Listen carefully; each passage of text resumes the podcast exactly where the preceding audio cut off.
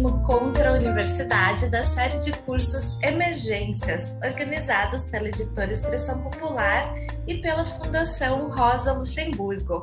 Essa aula é uma aula aberta que está sendo transmitida pelo YouTube e pelo Facebook nas redes da editora Expressão Popular e da Fundação Rosa Luxemburgo, e também no Facebook dos companheiros do MST. Os 300 primeiros inscritos também tiveram acesso aqui ao nosso ambiente de Zoom, estão aqui participando com a gente e vão receber um exemplar do livro ao final do curso e certificado de participação com horas. Lembrando que dessa vez, como a gente está usando uma plataforma diferente, vocês não precisam se preocupar em assinar. A gente ficou nos cursos anteriores sempre lembrando vocês de assinarem a lista de presença. Dessa vez não precisa, porque essa plataforma já registra o acesso de vocês. É, também lembrando que para participar, para receber o certificado, perdão, é, tem uma participação mínima aí de duas aulas, mas vocês não precisam se preocupar mais com a lista de presença, como eu disse. O curso Emergências é uma proposta de formação popular. Então a gente quer que vocês participem aqui, compartilhem, estudem. Lembrando que se vocês ainda não leram o livro, esse livro, como todos os outros livros da série Emergências, está é, tá disponível em, PDF para vocês baixarem, tanto no site da editora Expressão Popular quanto no site da Fundação Rosa Luxemburgo. E a gente também gostaria de convidar vocês que estão assistindo a gente pelas distintas plataformas, não só aqui pelo ambiente do Zoom, mas por todas as plataformas, que deixem as suas perguntas para o nosso convidado no. Uh, perdão, nosso convidado de hoje, que a gente vai ter um bloco apenas para perguntas e respostas. Então, na sequência dessa nossa pequena introdução, a gente vai ter é, um bloco de exposição do nosso convidado, que tem ali duração de aproximadamente uma hora, onde vocês podem ir, no decorrer dessa apresentação, vocês podem ir mandando as perguntas, que a gente vai anotando tudo. E no final, a gente tem uma rodada de perguntas, onde nosso convidado de hoje vai tirar todas as dúvidas que vocês forem mandando aí pelas distintas plataformas que a gente está vendo. Esse aqui é o quarto módulo, é, é, o quarto módulo de cursos, né? A segunda aula é, do nosso da nossa desse segundo curso que tem como tema a obra Autoritarismo contra a Universidade, escrito por Roberto Leyer, que foi o nosso convidado da semana passada.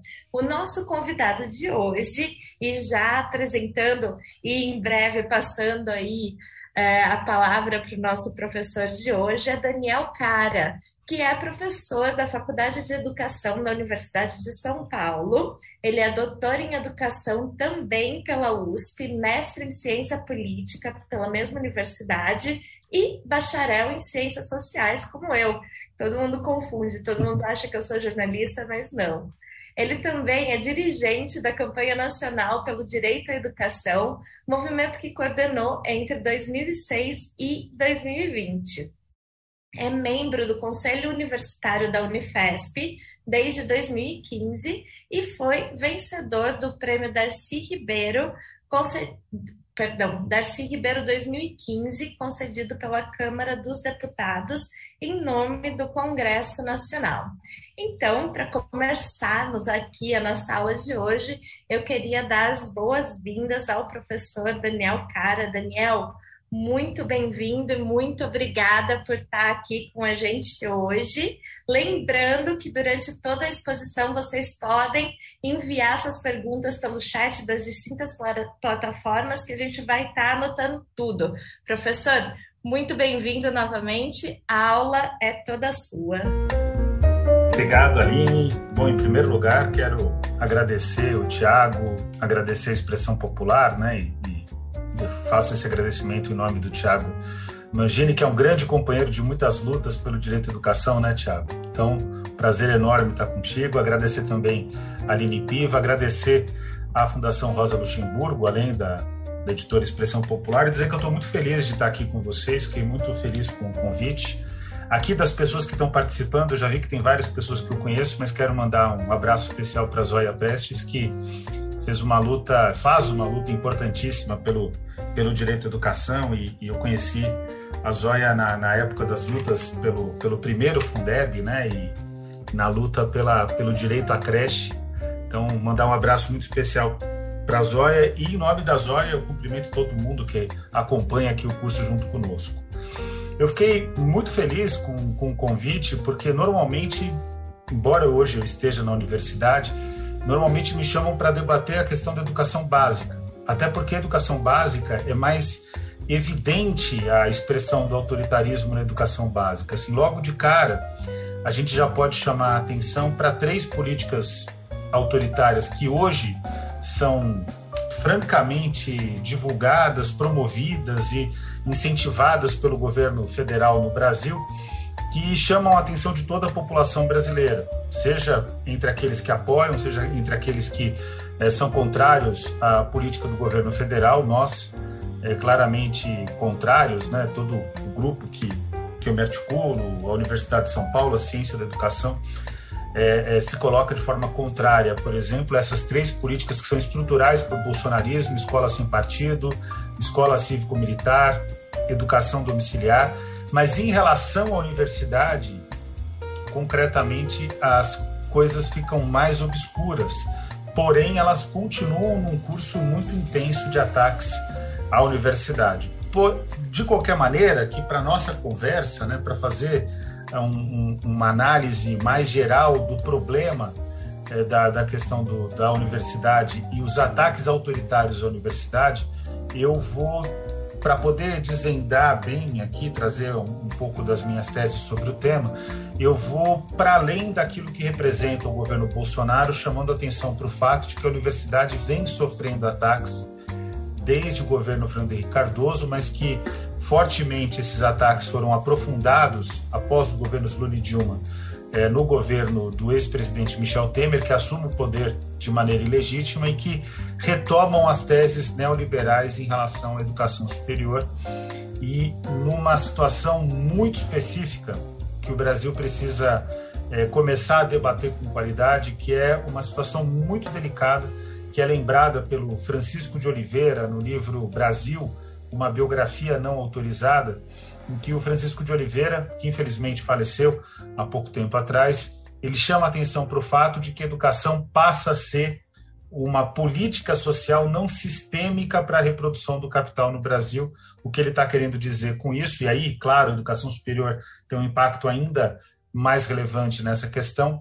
O que ele está querendo dizer objetivamente é que a tese dele do antivalor, em que o Estado Nacional ele é um promotor de políticas de ciência, tecnologia e inovação que são centrais para a reprodução do capital e para a expansão do capital em cada Estado nacional, isso passa é, a ser algo é, secundário ou até mesmo combatido no Brasil e, na prática, a educação passa a ter uma função não sistêmica dentro do sistema é, capitalista brasileiro, quer dizer, aquilo que o Brasil afirma como sendo a sua, a sua forma de desenvolvimento do capitalismo.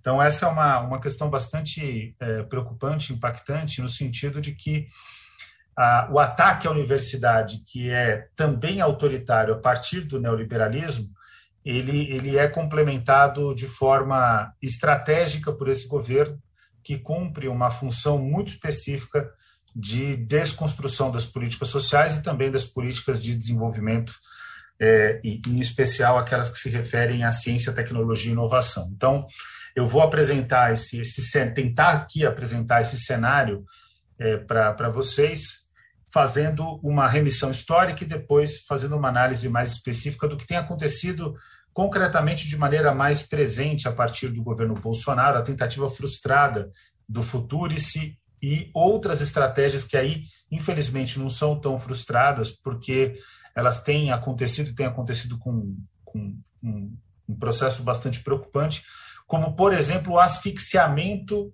orçamentário das universidades.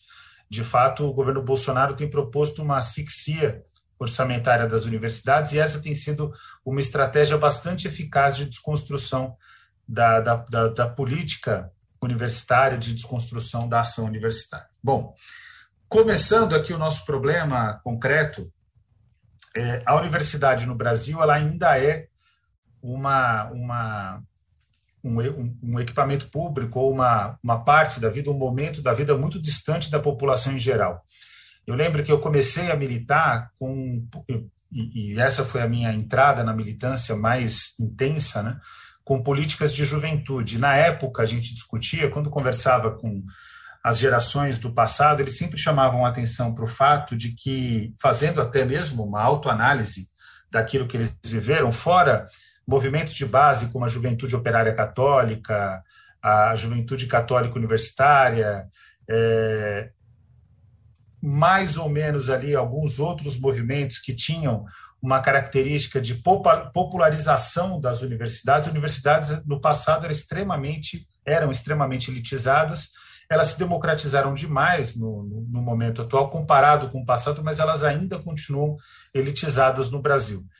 E isso traz um, um, uma questão concreta para o debate que a gente vai fazer aqui, porque a universidade ainda está distante demais da população.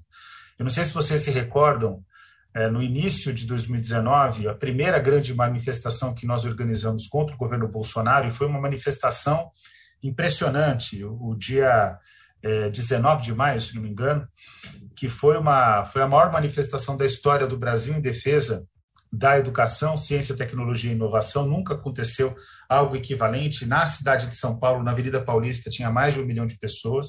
Então, foi uma grande é, mobilização, mas é, o, o fator que para mim era mais importante daquela mobilização é que pela primeira vez, de fato, nós tínhamos uma mobilização pelas universidades que tinha amplos setores da sociedade é, brasileira, no caso aqui em São Paulo, foi a manifestação que eu vivi no carro de som e tudo mais, é, amplos setores da população brasileira, da cidade de São Paulo, com uma participação enorme da periferia. E aquilo abre um novo cenário. Então, é, é importante dizer que, em que pese as vitórias recentes, a política de cotas é, e outras políticas que democratizaram as universidades, o Reúne, etc., elas ainda são muito tímidas perante a necessidade. Então, tudo que a gente conversar aqui precisa ser é, pautado por isso. A universidade ainda é um espaço elitizado, eu sou conselheiro da Unifesp, por exemplo, e a grande questão que se coloca na Unifesp, Tiago, só para vocês terem uma ideia aqui, é a questão da permanência dos estudantes, porque é, a, a política que é a mais fácil de ser desencadeada é a que menos os governos se interessam. Ou seja, ainda existe um, um freio à real democratização da universidade que precisa ser complementada pela permanência. Mas Voltando aqui à questão histórica, como eu tinha colocado para vocês, primeiro tópico que é imprescindível falar é que a questão da universidade, falando mais em aspectos econômicos, ela se apresenta a partir da década de, de, de, de 30, 40 é, do século passado, mas especialmente no pós-Segunda Guerra Mundial, a questão da universidade ela, ela se apresenta sob dois grandes paradigmas de visão é, política e social em relação aos mundos é, que a gente pode chamar de, e eu falo aqui no plural de mundos, porque são dois mundos distintos né, de, de, de, de visão, mas a, aos mundos do norte, em especial, né, com o país em desenvolvimento tentando é, cumprir com essa, com essa tarefa, mas a, a questão da universidade ela se coloca entre o, o, uma disputa dentro do bloco capitalista, né, na época da Guerra Fria, ela se coloca entre uma disputa entre aqueles que defendiam a universidade de uma perspectiva social-democrata, ou de estado de bem-estar social keynesiano, e aqueles que defendiam a defendiam não, mas que tratavam, não defendiam, inclusive é importante reiterar, mas tratavam a questão da universidade a partir da perspectiva neoliberal. É sempre bom dizer que, desde que é criada a Sociedade Montpellier, que constrói os pressupostos do neoliberalismo, na prática, a, a Sociedade Montpellier, ela é, e a própria visão neoliberal, ela é totalmente marginal no debate público até a eclosão da crise do capitalismo na década de 70, que ela é fortemente vinculada à crise do petróleo, mas não é só a crise do petróleo que apresenta, é o momento culminante, mas que representa ali a crise do, do capitalismo. Existe um, um problema estrutural é, no capitalismo que gera a estagflação, uma situação dramática de baixo crescimento econômico e altíssima inflação. Isso acaba gerando uma necessidade de ajustes, e aí o neoliberalismo apresentava uma alternativa. Nesse momento, é importante dizer que os neoliberais eles retomam uma tese é, clássica que começa com, com, com Adam Smith, que é a ideia é, da universidade, da, da, educação. O Adam Smith não vai falar sobre universidade necessariamente, mas vai falar sobre instrução. No livro 5 da, da Riqueza das Nações, isso fica mais evidente. Mas que vai tratar a questão da, da educação como sendo uma, uma, uma área de duas missões. Uma missão que é garantir o pleno desenvolvimento da pessoa, se a gente quiser trabalhar com essa vertente é possível. O Adam Smith ele, ele se preocupava, inclusive, que a ultra especialização do trabalho ela gerava um problema concreto, porque retirava dos homens a própria humanidade. Então, a educação seria uma alternativa para uma vida com maior qualidade, com, com, com... é uma passagem bem rápida para ser justo aqui da riqueza das nações, mas que é importante. É uma vida com, com maior densidade, com uma experiência mais rica, mas ao mesmo tempo a educação estava vinculada a, a uma formação que fosse interessante para o processo de desenvolvimento do capitalismo. Então, o neoliberalismo recupera essa, essa questão, então ele, ele, ele até reconhece uma importância da educação, mas vai vincular fortemente a questão da função da educação é, em relação ao sistema capitalista. Ao mesmo tempo, a universidade, durante a, a emergência dos, dos sistemas de, de estado de bem-estar social, especialmente os sistemas de, de bem-estar social da Alemanha, é, do norte da Europa, o sistema é, razoavelmente é, comunitário do, do, do, dos países anglo-saxões, é, isso, isso vai gerando uma massa de, de, de, constituição de uma política universitária em que a universidade ela está fortemente vinculada ao processo de desenvolvimento do capitalismo, considerando que nenhuma outra grande empresa do mundo seria capaz de cumprir a função do Estado Nacional, de com que, que, que tem um, um acúmulo enorme de capital e que graças a esse acúmulo de capital, o Estado Nacional, ele investindo em ciência, tecnologia e inovação, ele consegue gerar grandes, grandes é, é, patamares de crescimento econômico. Só para dar um exemplo de como essa visão ela ainda é, reside no debate público, eu fui candidato ao Senado Federal aqui em São Paulo fui representando o meu partido o Partido Socialismo e Liberdade no debate sobre a política de ciência e tecnologia em 2018. Eu era o coordenador de Educação, Ciência e Tecnologia da candidatura do Guilherme Boulos. E fui representando no debate com Haddad, Ciro Gomes, Henrique Meirelles e representantes de outros candidatos. E, e praticamente todas as candidaturas, inclusive a nossa, é, demonstraram um estudo da, do Fundo Monetário Internacional que é reivindicado e, é, e tem a colaboração no Brasil da Sociedade Brasileira para o Progresso da Ciência, que vai dizer que se você investir em ciência, tecnologia e inovação, a partir do, do, do seu, da sua estrutura universitária, se você investir 0,2% do PIB em ciência, tecnologia e inovação, num ciclo econômico de 10 anos, você teria um crescimento do PIB equivalente a 5%. Então, é, é, é uma conta um pouco estranha, a gente até brincava ali nas discussões, porque é difícil observar a materialidade matemática dela, mas o, o aspecto que me chama a atenção é que mesmo o Fundo Monetário Internacional utiliza essa discussão de que a universidade ela tem um papel importantíssimo na consolidação de processos de, de, de desenvolvimento econômico. Porém, há, existe um, um dique, existe um dique contra a expansão da universidade, que é a, a visão neoliberal. O neoliberalismo, se a gente quiser sintetizar demais aqui o trabalho, especialmente dos neoliberais marxistas, em relação à política de educação, ele opera em três eixos. É impressionante o quanto Paulo Guedes, quando vai discutir, agora ele foi convocado, acabou de ser convocado hoje para falar sobre a offshore no plenário da Câmara dos Deputados. Mas quando ele é convocado para discutir educação, o Paulo Guedes ele não falha, ele apresenta os três pressupostos os, as, os três grandes objetivos no, do neoliberalismo em relação à educação, que aí inclui também a educação superior. Primeiro pressuposto é redução do investimento estatal, ou seja, ele, ele, é, o neoliberalismo busca conter ou até mesmo reduzir o gasto com educação, que ele considera um gasto que, como ele tem uma tendência de crescimento, é um gasto que coloca em risco o pagamento da dívida pública. Ou seja, o debate aqui concretamente é o mesmo debate que a gente sempre enfrenta, números do IPE, Instituto de Pesquisa Econômica Aplicada. A, a, a função da dívida pública, o serviço da dívida pública, ele beneficia 200 mil famílias contra 200 milhões de brasileiros. Na prática, quase, quase essa, esse cálculo. É, e, e, e, concretamente, o, o, a, a, política neoliberal ela, ela busca conter essa, esse crescimento do orçamento da educação, porque crescendo o orçamento da educação, você tem menor margem de segurança para o pagamento da dívida pública. O Paulo Guedes falou isso objetivamente na última audiência pública na Câmara dos Deputados, perguntado por um parlamentar de oposição. O segundo aspecto, que, que é, é um objetivo concreto é, do, do neoliberalismo, é fazer com que a função social da escola, isso também inclui a universidade, esteja vinculado ao projeto é, é, capitalista. Nesse caso, e, e, neoliberal. Nesse caso, os autores que mais avançam são o Bourdieu, o Foucault, e a melhor interpretação mais recente é do Christian Laval do Pierre Dardot.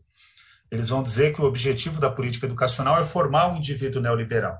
E é, é, é, é muito é, é, é muito tímido ou ingênuo pensar que a função social da escola ela reside apenas na educação básica. Tanto isso não é verdade para quem vive em comunidades universitárias, que a nossa vida e a pressão pelo produtivismo já é a própria construção da lógica neoliberal. O que é a lógica neoliberal? O que é o indivíduo neoliberal?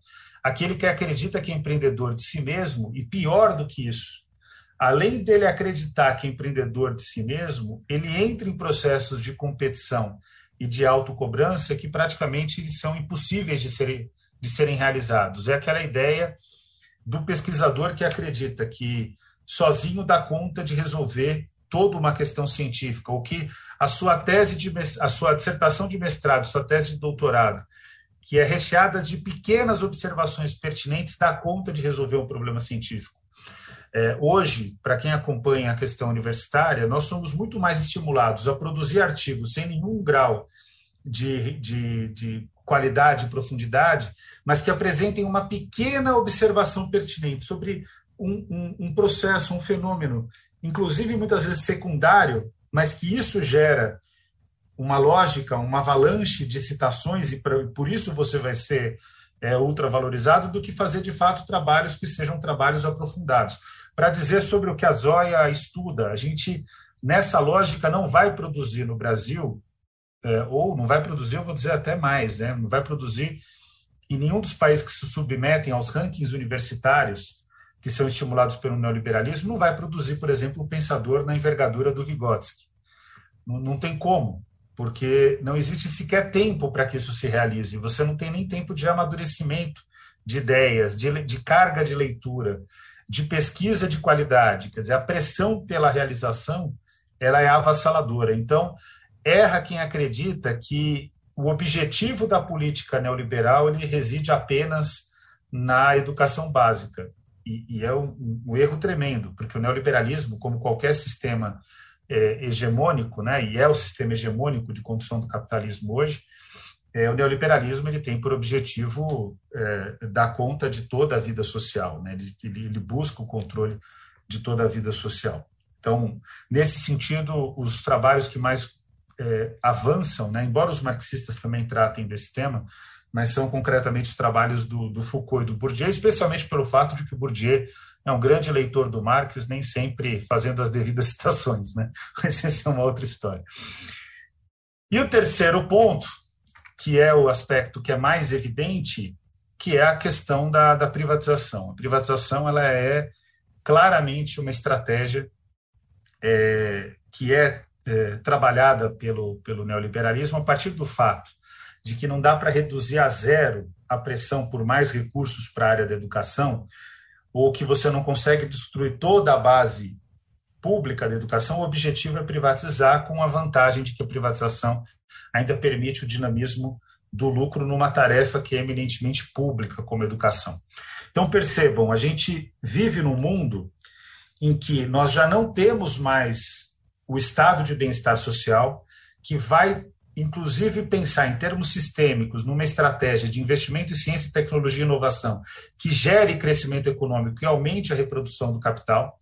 O, Chico de Oliveira vai chamar isso, inclusive, de antivalor, porque gera valor econômico, mas não é um valor que é construído a partir de uma iniciativa, para explicar bem a grosso modo, de uma iniciativa de lucro. Quem faz o investimento é o Estado, quem gera a, a base para o valor econômico é o Estado quando ele investe na modalidade do antivalor. É anti porque não tem uma atividade é, de, de, lucro pautada na, na, na, na ideia da criação de mais-valia, mas que é fundamental para a reprodução do capital. Então, nós temos essa perspectiva versus a perspectiva neoliberal. E quando eu falo versus, é, é, é para fazer uma estratégia de explicação, porque as duas no momento atual, convivem, ainda que o neoliberalismo, a visão neoliberal, ela seja predominante nesse momento no Brasil.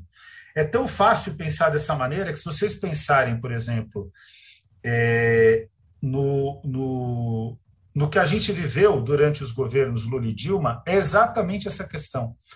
Existiu uma pressão muito grande por FIES, ProUni, por exemplo, né, que tiveram um papel fundamental é, na, na expansão de vagas, mas o FIES criando uma bomba relógio em termos orçamentários, mas ao mesmo tempo teve o Reúne. Né? E toda vez que eu tenho oportunidade de discutir com. com é, eu tive agora, segunda-feira, no Instituto Lula, de discutir com, com os companheiros do PT, eu sempre chamo atenção para o fato de que não dá para negar tudo que se avançou com o Reúne, ainda que o Reúne tenha tido muitos problemas. Para quem não sabe, o Reúne foi o, a política de expansão de vagas nas universidades. Então, mesmo com todos os problemas do Reúne, Inegavelmente, as vagas foram expandidas, isso sempre gera benefício. Somado à política de cotas, pela primeira vez a gente de fato tem uma ação de democratização da educação superior. Mas, e esse ponto ele é importante, né? É, logo quando a presidenta Dilma Rousseff, para vocês verem como a, a, visão neoliberal e a visão do estado de bem-estar social convive, convivem no Brasil, só que naquele momento era um, uma convivência é, equilibrada e hoje é totalmente desigual, porque a visão social-democrata só está no discurso né, do, do, estado de bem-estar social, só está no discurso, mas na política de governo é uma política é, concretamente neoliberal. Eu até costumo dizer que é ultraliberal, porque o bolsonarismo é um, uma faceta, não deixa de ser neoliberal, mas é uma faceta mais cruel, é, mais é, é descomedida, como fala o Todorov, é, da, da, da, da política neoliberal, mas o fato é que naquele momento tanto conviviam essas duas perspectivas que a primeira medida do Joaquim Levy, a presidenta Dilma já várias vezes deu entrevistas dizendo que errou naquele momento. Mas a, a primeira medida do Joaquim Levy é fazer um corte de 11 bilhões de reais em janeiro de 2015, quando a Dilma assume o segundo mandato, fazer um corte de 11 bilhões de reais e vejam a contradição, o lema do governo era Brasil, pátria educadora faz um corte de 11 bilhões de reais e que tem como foco fundamental educação integral, educação infantil e universidade. Expansão das universidades é, públicas federais. Então, é, um grande professor, Eleutério Prado, que vale a pena ler, que é professor emérito da, da Faculdade de Economia, Administração e Ciências Contábeis da Universidade de São Paulo, meu colega, o Eleutério Prado ele vai dizer que o Brasil viveu da década de 80 à década até 2016 na prática, né? É, o Brasil viveu durante todo esse período num neoliberalismo transigente e que teve um, um, um tensionamento maior, especialmente a partir do governo Lula II, um pouco com Dilma I, e no Dilma II essa, isso já se desequilibra, né? E aí depois vem 2016 é, é ultraliberalismo ou nas palavras do Eleutério Prado, se de 1980 a 2016 foi o neoliberalismo transigente, a partir de 2016 é o neoliberalismo intransigente. E aí o que, que é esse neoliberalismo intransigente? A gente poderia utilizar aqui, no ataque à universidade, no ataque à educação como um todo, mas em especial à universidade, a gente poderia utilizar aqui a ideia de que é um neoliberalismo pinochetista, porque seria muito ingenuidade da nossa parte achar que o Brasil cria tudo. Né? É, o Brasil tem peculiaridades, mas também tem vínculos com, com o debate é, nos outros países, especialmente em relação a países com que nós temos laços históricos e culturais muito fortes, como, por exemplo, países do Cone Sul.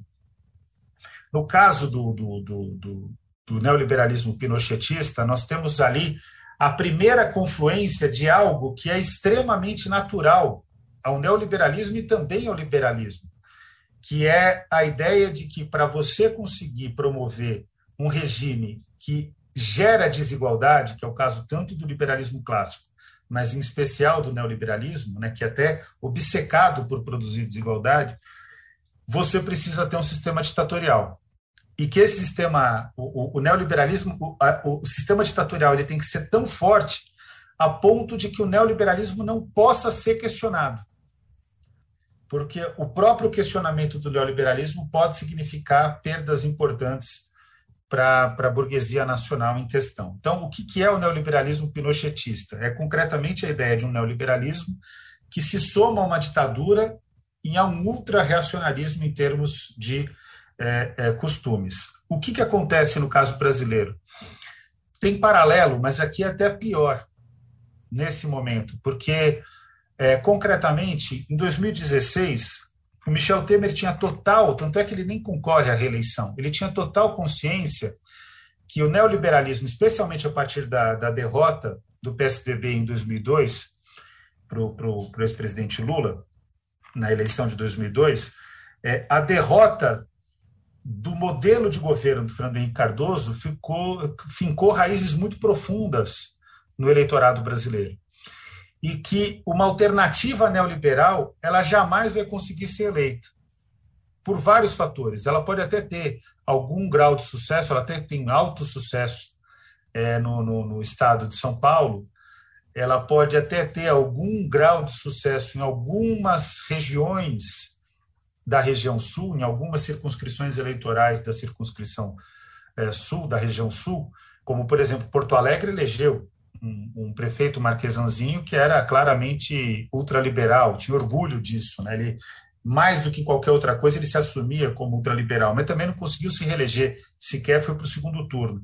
Então existe um, um, uma compreensão muito clara do, dos, da classe política brasileira que o ultraliberalismo, o neoliberalismo não tem voto, tem poder, mas não tem voto. Tem tanto poder que, se vocês fizerem uma análise sobre o partido mais poderoso do Brasil, que é o Partido dos Economistas Neoliberais, vocês vão perceber que eles estão em todos os governos.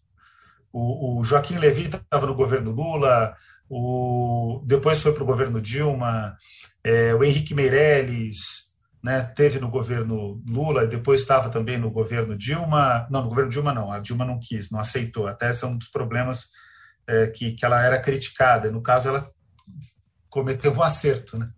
É, eu falo cometer um acerto porque as pessoas acham que foi um erro.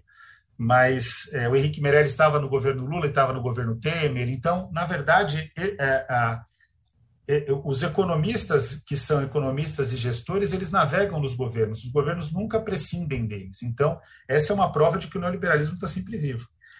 Agora, qual que é o aspecto mais, mais dramático? Que não tem voto. Então, o que, que, que eles fizeram? O governo Temer era uma aliança entre é, o ultraliberalismo com o ultrarracionalismo. E esse ultrarreacionarismo é a barriga de aluguel que depois vai gerar, vai concretizar ou vai, vai é, dar tratamento final à vitória do Jair Messias Bolsonaro. O Jair Messias Bolsonaro ele é um ultra-reacionário e, graças ao perfil ideológico de alguns membros do seu, do seu governo, entre eles militares, porque para quem vive lá em Brasília e que acompanha o debate em Brasília, sabe que essa história de que existe uma ala ideológica uma ala militar é uma história que só convence a Globo News, não, não tem nenhum grau de consistência isso. Os militares são ultrarreacionários. Pega os textos do Reinaldo Azevedo, que agora está mudando, mas os textos do Reinaldo Azevedo sobre Gramsci no passado, quando ele criou o termo petralha, e, e vê quais eram os cursos que ele promovia junto ao Exército Brasileiro pega os discursos do Exército Brasileiro sobre o Gramsci, o que o Exército Brasileiro dizia num determinado momento, a partir de 2013, sobre a presidenta Dilma, que sofreu, entre outros motivos, o processo de impeachment pelo fato de que teve mais coragem de enfrentar a questão da lei de anistia e, e, e reivindicar o direito à memória do que foi a ditadura militar. Né? Então, esse cenário que se apresenta, ele precisa ser bem, é, bem descrito, porque concretamente o governo Bolsonaro é um governo ultra-reacionário que se encontra com o tradicionalismo mundial. Ou seja, existem mais vínculos entre o Bolsonaro, o Modi na Índia. É que, em termos econômicos, o Modi é um desenvolvimentista. O Trump, que, em termos econômicos, é menos neoliberal do que o Paulo Guedes, inclusive. Né? É, a, a Liga do Norte na Itália, o sistema polonês, o sistema húngaro. Então, existe uma construção de, de, um, de uma nova ideologia, política de base fascista, que reivindica um novo termo, que é o tradicionalismo, que na prática faz com que o ataque à universidade ele seja é, sistêmico entre essa violência, que é uma violência contra os direitos civis, contra os direitos políticos e também contra os direitos sociais, que se soma à violência do neoliberalismo e da austeridade, que, que é também contra os direitos sociais, mas com, com uma roupagem, é, entre aspas, que se parece mais civilizada. vou dizer ter, em termos bem claros aqui. A austeridade econômica ela gera tantas mortes contra quanto é, o, o, a violência do tradicionalismo como, como doutrina política. Na prática, até a austeridade econômica gera muito mais mortes. Né? É só ver o que acontece no Brasil a partir da emenda à Constituição 95 de 2016. Qual que é o ponto que eu quero é, amarrar aqui como uma tese? Que eu acho que esse é o ponto mais, mais importante. A universidade vem sendo atacada. A universidade vem sendo atacada pela imposição de uma cultura neoliberal na sua gestão. A universidade vem sendo atacada pela, pela asfixia orçamentária que começa no governo Temer, inclusive, com a emenda 95 de 2016 e que teve um capítulo no governo da presidenta Dilma com Joaquim Levy, mas um capítulo muito menos dramático é, e responsável quem compara a gestão Joaquim Levy com a gestão Henrique Meirelles do, do, do, do, do Ministério da Fazenda, já no governo Temer, né? não, não tem ponto de comparação. Joaquim Levy, até pela, pela, pela resistência da própria presidenta Dilma, não, não, não, conseguiu dar conta de fazer um ajuste tão draconiano. Fez muito mal para a economia, fez muito mal para a presidenta Dilma, inclusive. Facilitou muito o processo de impeachment, mas não é, não dá para comparar com o que foi Henrique Meirelles a emenda constitucional 95 de 2016. Para além da asfixia orçamentária, é, vou retomar aqui a, a cultura universitária que está sendo permeada pelo neoliberalismo é um, movimento totalmente é, corrosivo, que a gente, certamente, quando vocês debaterem com antes, isso vai ficar claro.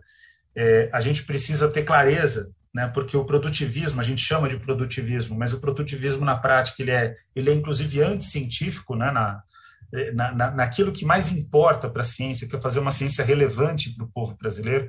Eu defendo, inclusive, que a gente tenha a coragem de construir uma universidade decolonial, é uma universidade que pense como, por exemplo, o, o Cheng, que é um, um, um grande economista de Cambridge, sul-coreano, que vai escrever O Chutando a Escada, ele, ele desenvolve uma tese baseada no LIST, que o, os países é, desenvolvidos eles sobem a escada do desenvolvimento e chutam a escada, os países em desenvolvimento nunca conseguem subir a escada porque ela já não está mais lá disponível. É, concretamente, o, a recomendação do Cheng é façam vocês as políticas de vocês, não tentem emular o que os países desenvolvidos fazem, e é concretamente o que a China fez. Não posso, não preciso nem dizer aqui, não posso nem ficar tomando muito tempo com essa questão, que claramente deu certo no caso chinês, deu certo no caso sul-coreano também, deu certo no caso japonês, daria certo no caso brasileiro se a gente tivesse continuado algumas políticas é, varguistas e que nós abandonamos né, durante a, a, a, ditadura militar, que em alguns momentos teve aspectos de desenvolvimento econômico inegável, né, mas porque a base já era muito sólida e porque essa era a linha do mundo todo, a ditadura militar era um deserto de ideias, né, era, simplesmente emulava é, projetos econômicos para frente né, que, que, que surgiam no mundo, mas concretamente para além dos ataques neoliberais que eles já estão introjetados na cultura universitária brasileira e esse é o ponto que eu quero é, chamar a atenção nesse momento existem também os ataques ultra-reacionários. E esses ataques ultra-reacionários eles vão é, no sentido de tanto coagir e teve uma tentativa na eleição de 2018 muito clara, tanto coagir a, li, a, a liberdade de expressão na universidade, que é um pressuposto imprescindível para a existência de uma universidade.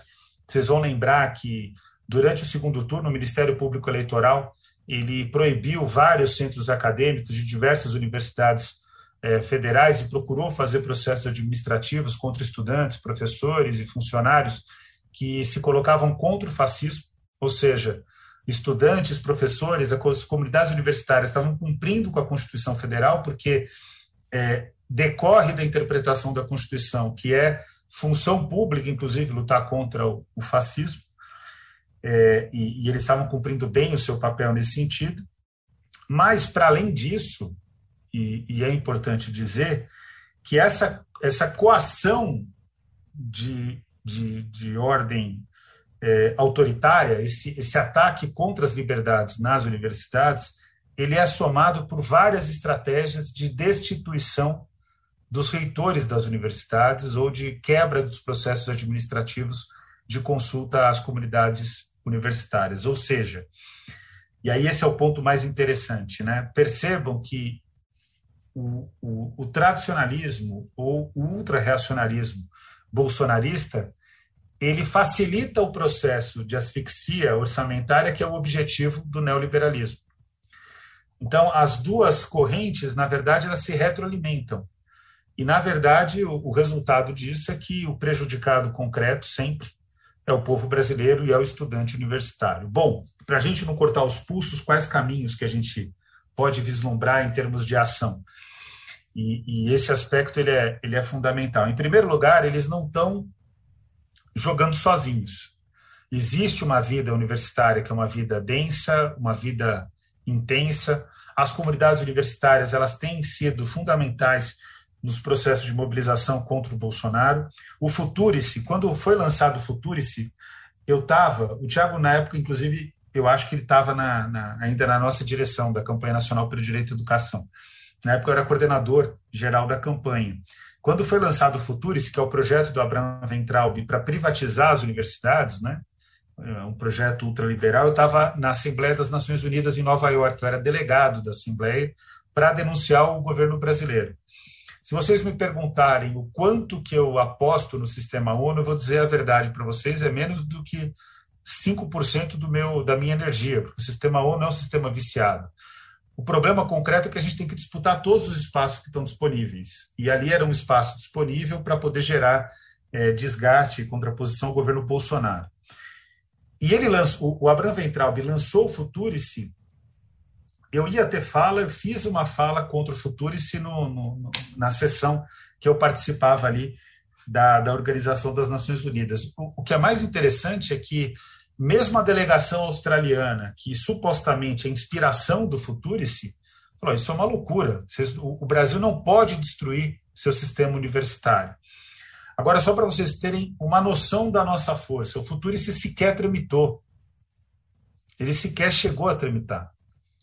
Porque a, a, a revolta que se gerou foi tão grande que virou uma, uma bola de neve dentro do, do, do Congresso Nacional que o próprio, o próprio governo Bolsonaro, os próprios militares que faziam na época articulação política, desistiram de dar sequência a essa ideia estapafúrdia. Então, existe um, um apelo concreto da, da, das nossas mobilizações e, e um reconhecimento da nossa força.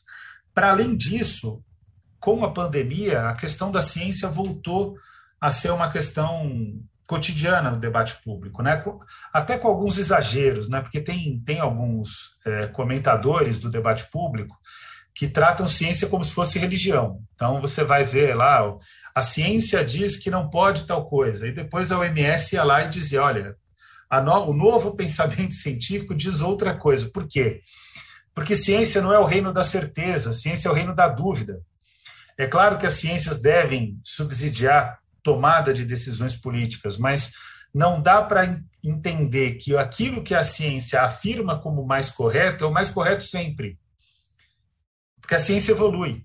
Como ela é o reino da dúvida, ela evolui. Dá um exemplo sobre a questão da DST-AIDS. No começo, eu, inclusive, eu era garoto, né? no, no início da, da epidemia de AIDS, eu era garoto, eu via aquelas reportagens, eu ficava desesperado. Eu não tinha nada de experiência, nada de experiência sexual, não tinha. Eu era um garoto que morava no Jaraguá, na periferia, mas via aquilo, eu falava assim, gente, velho, quando eu começar a namorar, eu vou, eu vou, eu vou ter que enfrentar esse problema. Eu era um menino de, de, de periferia que não tinha informação. E na minha casa, esse tema era tabu, né, de fato, né? É, e aí eles inventaram a, a ideia absurda do comportamento de risco. Eu, assim, eu ficava com medo tremendo. Do, eu achava que o meu comportamento era de risco, porque eu estava começando, né? Foram alguns, alguns meses para o comportamento de risco virar um tema. Eu estava começando a namorar, e aí eu falava: será que esse meu comportamento é comportamento de risco? Eu era uma, um adolescente. Né? É, e depois foi se avançando na interpretação da, da, da epidemia e, e, se chegou a um, a um, a um processo é, de política pública muito mais saudável e que, de fato, trazia informação e que deixava as questões mais claras e que não estava pautado no, no medo, na censura, no preconceito, como era anteriormente, que mesmo para um garoto que não tinha nenhum risco naquele momento, do jeito que a informação chegava, parecia que era uma coisa é, avassaladora e que se eu saísse na rua passaria a correr risco, ou se eu conversasse com as pessoas passaria a correr risco. Então percebam que a, essa ideia de que existe o reino da ciência sobre todos os demais reinos é uma ideia que precisa ser matizada. Não estou dizendo que não tem que seguir orientações científicas, mas tem que colocar a ciência no lugar dela e compreender que a ciência é também um espaço em que existem hegemonias econômicas, que existem interesses. Ela não é um espaço neutro da melhor tomada de decisão, como muitas vezes nas redes sociais fica claro. Se, se é para ter um herói nesse processo, e sempre é ruim essa necessidade de, de reconhecer heróis, mas que nesse caso até seria merecido, é o Sistema Único de Saúde, não tem outro. Ele que é o responsável, inclusive, por fazer com que os debates científicos sejam é, é, traduzidos em políticas públicas coerentes. Né? O Sistema Único de Saúde, que também corre o risco de errar, mas que é uma estrutura fundamental para a realização das políticas públicas, construído inclusive a partir das universidades. Então, para finalizar, assim, a, a, pandemia ela traz um, uma revalorização do espaço da ciência e da própria universidade, que ela tem que ser bem aproveitada com os cuidados necessários. E, concretamente, existe um, um fato que ele cresce a cada dia no Brasil e eu acabo tendo muito contato com pesquisa qualitativa, é, com pesquisa quantitativa a partir né, da, da, do, dos partidos, né, e, e, e, fica claro que existe, existe concretamente uma revalorização da educação e existe também, e esse aspecto é importantíssimo, uma revalorização da universidade, uma maior compreensão não do que é a universidade, mas da importância da universidade para as pessoas. Então, esses aspectos eles, eles trazem ânimo, mais concretamente o que resolve mesmo a vida não é a opinião pública, é a luta. E no sentido da luta, eu acho que a gente, em relação à educação e educação superior, a gente tem vitórias importantes aí no último período e que demonstram que a nossa capacidade de, de, de resistência, mas também de proposição, como diria o Paulo Freire, de, de denúncia e de anúncio é uma capacidade grande para fazer com que o Brasil retome seu caminho rumo a voltar a ser um país que pelo menos buscava dignidade. Estava distante, a gente sabe disso, né? A gente não vivia no paraíso, mas comparado com o que a gente vive hoje, pelo amor de Deus, a gente era muito mais feliz. A gente não chegava talvez a ser feliz, ou pelo menos certamente não eram todos os brasileiros que eram felizes, né? Mas a gente era muito mais feliz do que é hoje, sem dúvida nenhuma e não tenho dúvida de que é possível reconstruir isso. Vai dar trabalho, mas é, a nossa vida, pelo menos de quem está no nosso campo, a vida é assim mesmo. A gente está na, sempre navegando contra a maré. E navegar contra a maré é mais difícil, é mais trabalhoso, mas vou ser bem sincero para vocês aqui, eu não tenho dúvida de que também é mais prazeroso. Então, obrigado pela oportunidade de estar aqui com vocês. Estou aberto às perguntas. Aline, não sei se eu ultrapassei meu tempo, mas é, espero que não. E aí eu estou totalmente disponível aqui para a gente conversar, divergir, enfim. Estou à disposição de todas e todos vocês. Obrigada, professor. Não, tá? Inclusive antes do tempo, que deixa a gente aqui Opa. com um bom espaço para o debate o que é maravilhoso. Queria te agradecer muito por trazer esses elementos tão importantes, né? Eu acho que a gente discutir educação, discutir a universidade, discutir esses ataques que a gente está é, sofrendo agora e que você trouxe elementos para mostrar que não é uma coisa só deste contexto, né? É um debate contínuo, é uma luta contínua, uma construção contínua eu acho que é extremamente importante. E eu queria uh, também agradecer todo mundo que está aqui nos assistindo, uh, desde o começo da aula, os que foram entrando no caminho, e relembrar que está sendo transmitida, essa é uma aula que está sendo retransmitida pelo YouTube e pelo Facebook, da editora Expressão Popular, também da Fundação Rosa Luxemburgo, e pelos nossos companheiros do MST e do Levante Levante Popular da Juventude. Acabaram de colocar aqui para gente é, no nosso roteiro. É, a gente, eu queria, na verdade, começar esse segundo bloco pedindo licença para duas coisas. Primeiro, todo mundo mandou um abraço para Zóia. Eu também queria mandar. Zóia, a gente ainda não se conhece pessoalmente, mas eu queria te agradecer pelos livros e pela oportunidade de participar da edição deles. Eu estudei o Vygotsky na universidade. mas os livros da Zóia são fundamentais para todos nós que temos interesse nesse tema, então te mando um abraço. Segundo, pedir licença para todo mundo, já que eu tô aqui de moderadora, mediadora, enfim, como a gente chama esse papel, eu queria pedir licença para fazer uma pergunta minha. Começar esse bloco com uma pergunta minha, Daniel, porque você falou uma coisa que eu achei extremamente interessante, né? É, você falou que apesar de todos os ataques, apesar de todos esses retrocessos, a vida universitária é uma vida extremamente ativa, né? Uma, um espaço de luta, um espaço de resistência, um espaço de é, construção do porvir, né? Do que virá. Eu queria te perguntar, você que está mais próximo da, uh, da academia, como a pandemia tem é, influenciado nesse espaço de vida universitária, né? Esses ataques é, foram aprofundados? Houve um espaço para aprofundamento, já que a gente não tem mais tanto espaço de vida universitária? Uhum.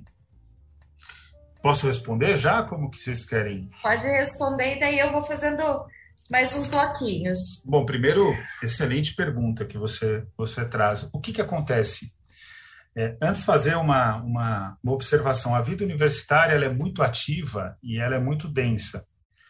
Só que a vida universitária está sendo corroída por dentro, com a imposição dessa lógica é, produtivista ou dessa lógica neoliberal. Então, é, perceba que existe toda uma, uma, uma, uma vida, um modo de ser das universidades, existe um, uma, uma, um relacionamento orgânico que é extremamente profícuo e rico e denso, mas que ele também é corroído por dentro por essa lógica neoliberal. Então, a, a, as coisas acontecem em relação, elas estão o tempo todo é, é, sendo produto de uma relação, que é uma relação de uma vida orgânica, é, até mesmo é, societária, muito densa, ao mesmo tempo em que toda essa densidade é corroída por esses elementos da, da do neoliberalismo, do produtivismo, da gestão é, universitária que tem, que tem que responder a questões que são questões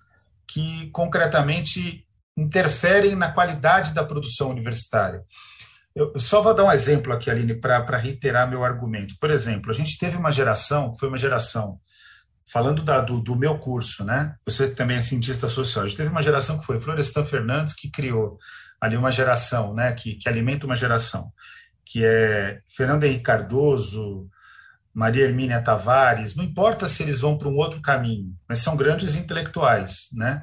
É, Gabriel Com, Lúcio Kovarik, Vera Silva Teles, já é uma segunda geração formada por essa geração, e, e nesse momento a gente não consegue ter uma geração equivalente. É, e eu estou fazendo uma autocrítica à minha própria geração. E não é porque essa geração é menos capaz. Então, nem é talvez uma autocrítica, mas é porque ela é cerceada. Ela está imersa nesses processos de, de, de, disputa. Né? Talvez até seja uma geração com maior domínio de, de outros idiomas, com maior frequência em termos de massificados, de relacionamentos e intercâmbios com universidades internacionais, é, que tem até maior produção, mas, mas não tem uma qualidade da produção tão grande quanto a necessidade. Para dar outro exemplo aqui para vocês, fazendo aqui uma metáfora arriscada, aqui, uma metáfora não, uma comparação arriscada. Não é diferente do que acontece na música.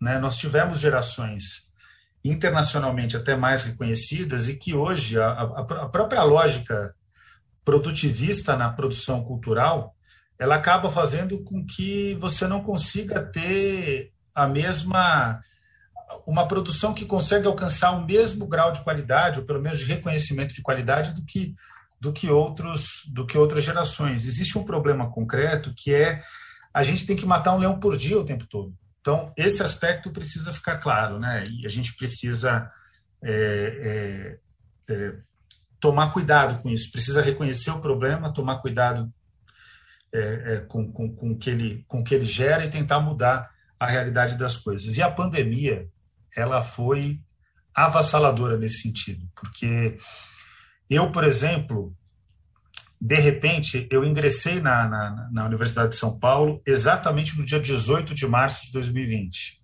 no dia que deu o decreto do, do, do Dória.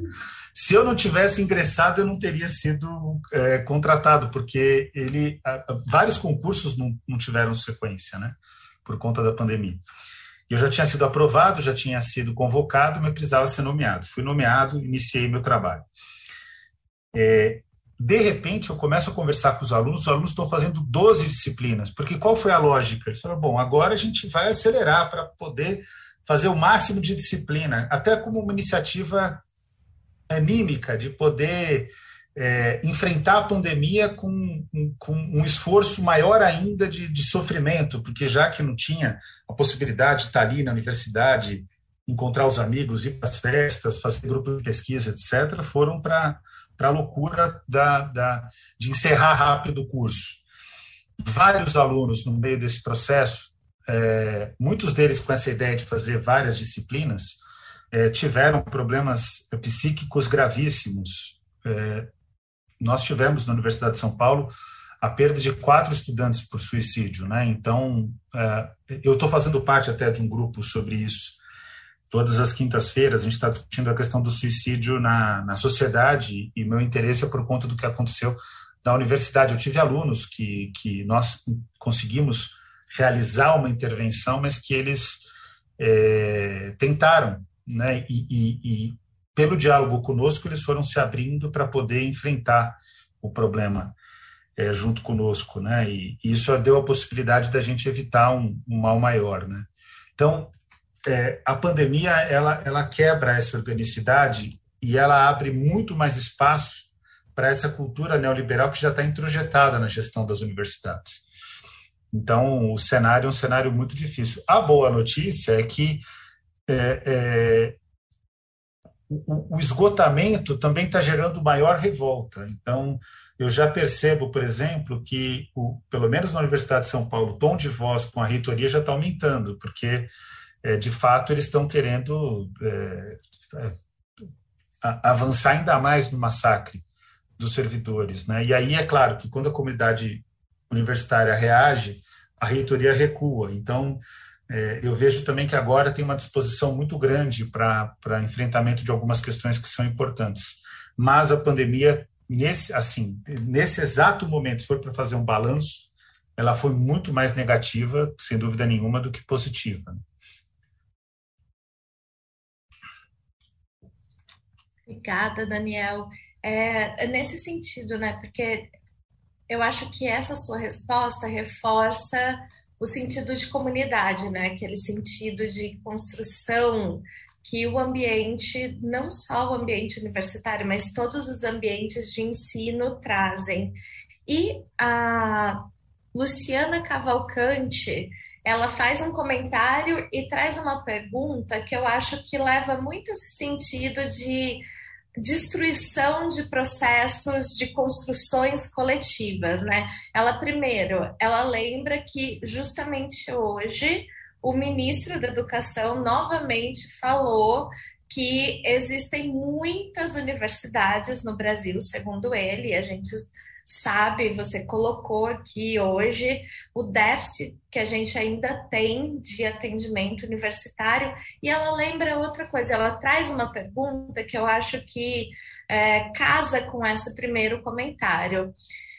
Ela pergunta, professor Daniel, você avalia que escola sem partido, homeschooling, né? Se, é, nem sei se a gente tem uma tradução para homeschooling, é, ensino em casa, talvez seja isso? Educação, educação domiciliar. Obrigada. Educação domiciliar é, e escolas cívico-militares constituem junto um projeto desse reacionarismo para a educação básica. Eu acho que as perguntas hoje estão tão profundas que eu estou pensando em fazer uma a uma para você. Maravilha, poder... vamos lá. E aí a gente vai pegando. Vamos lá. Bom, é, primeiro, em relação ao ministro, quando ele faz essa fala, ele entra, de certa maneira, em contradição, porque a única chance do Bolsonaro conseguir empossar reitores vinculados a ele, de fato, para que não seja uma coisa tão vergonhosa, ele, ele é, é, dividindo ainda mais as universidades. Ele está fazendo isso em relação aos institutos federais de, de educação superior e também aos centros federais de educação técnica profissionalizante de nível médio. Ele está quebrando a, a, as reitorias, ele está quebrando os sistemas administrativos para quê? Para poder é, constituir é, espaços em que ele consiga é, empossar um reitor vinculado a ele. E ele tem conseguido até fazer algumas maldades nesse sentido. Então, o, o ministro, quando ele fala que tem universidade demais, ele na prática está é, é, fazendo um discurso para a base eleitoral bolsonarista, porque ele não vai ele não vai é, é, é, reduzir o número de universidades. O que ele vai fazer é expandir, mas não é expandir de verdade. É simplesmente quebrar as gestões. Quando você tem, por exemplo, uma universidade com um campi é, muito diverso e você tem campos espalhados pelo Brasil inteiro, o que, que ele vai fazer? Fazer com que cada um desses campos se tornem uma universidade própria, para poder ter o poder de indicação do, do, do reitor, etc. Então, ele está fazendo só um gesto para a base bolsonarista. O ministro Milton Ribeiro, ele é pré-candidato em São Paulo, é importante dizer isso. Pode ser que ele não seja candidato, mas ele tenta discutir a possibilidade de ser candidato ao Senado ou até mesmo ao governo de São Paulo, é, representando o bolsonarismo e ele é um candidato perigoso para o interior de São Paulo. Muitos municípios ele está fazendo visitas com muita gente, né, porque ele é um pastor e, sendo pastor, é, já é uma locomotiva de votos. Né? E, e aqui eu não estou sendo de forma alguma é, preconceituoso com qualquer denominação religiosa. A questão religiosa é uma questão privada, tem que ser respeitado, o que não pode é interferir no, do, no, na questão pública. Né? Então, é, a, questão religiosa ela tem é, é, ela, a cada um tem todo o direito de professar a sua fé qualquer que seja desde que não obviamente não, não agrida outras pessoas mas é, o problema no Brasil é que a questão religiosa se tornou uma questão é, de domínio da questão pública e aí não é possível aceitar a gente de fato tem que lutar pela laicidade do Estado. Em relação à escola sem partido homeschooling e escola cívico-militar, eles são os dois projetos com o maior sentido estratégico para o bolsonarismo. Por quê? O que é a escola sem partido? Escola sem partido é cercear a fala dos educadores e das educadoras. O que é a escola cívico-militar? A escola cívico-militar é a anulação da pedagogia, é a anulação da pedagogia como ciência em favor de uma disciplina autoritária. Então, vamos lá. Como o fascismo trabalha por dicotomias, e o tradicionalismo é uma modalidade do fascismo, a dicotomia na, da, do escola sem partido é professor contra comunidade escolar. Na prática, comunidade escolar é entendida como família. A dicotomia da escola cívico-militar é pedagogia contra a disciplina autoritária. A ideia também é, é propor o soldado contra o estudante. Os, os, os estudantes são tratados como soldados, não como estudantes. E o terceiro, a terceira política que é a educação domiciliar, o homeschooling, é a, casa contra a escola, sendo que a casa é o espaço do sagrado e a escola é o espaço do profano.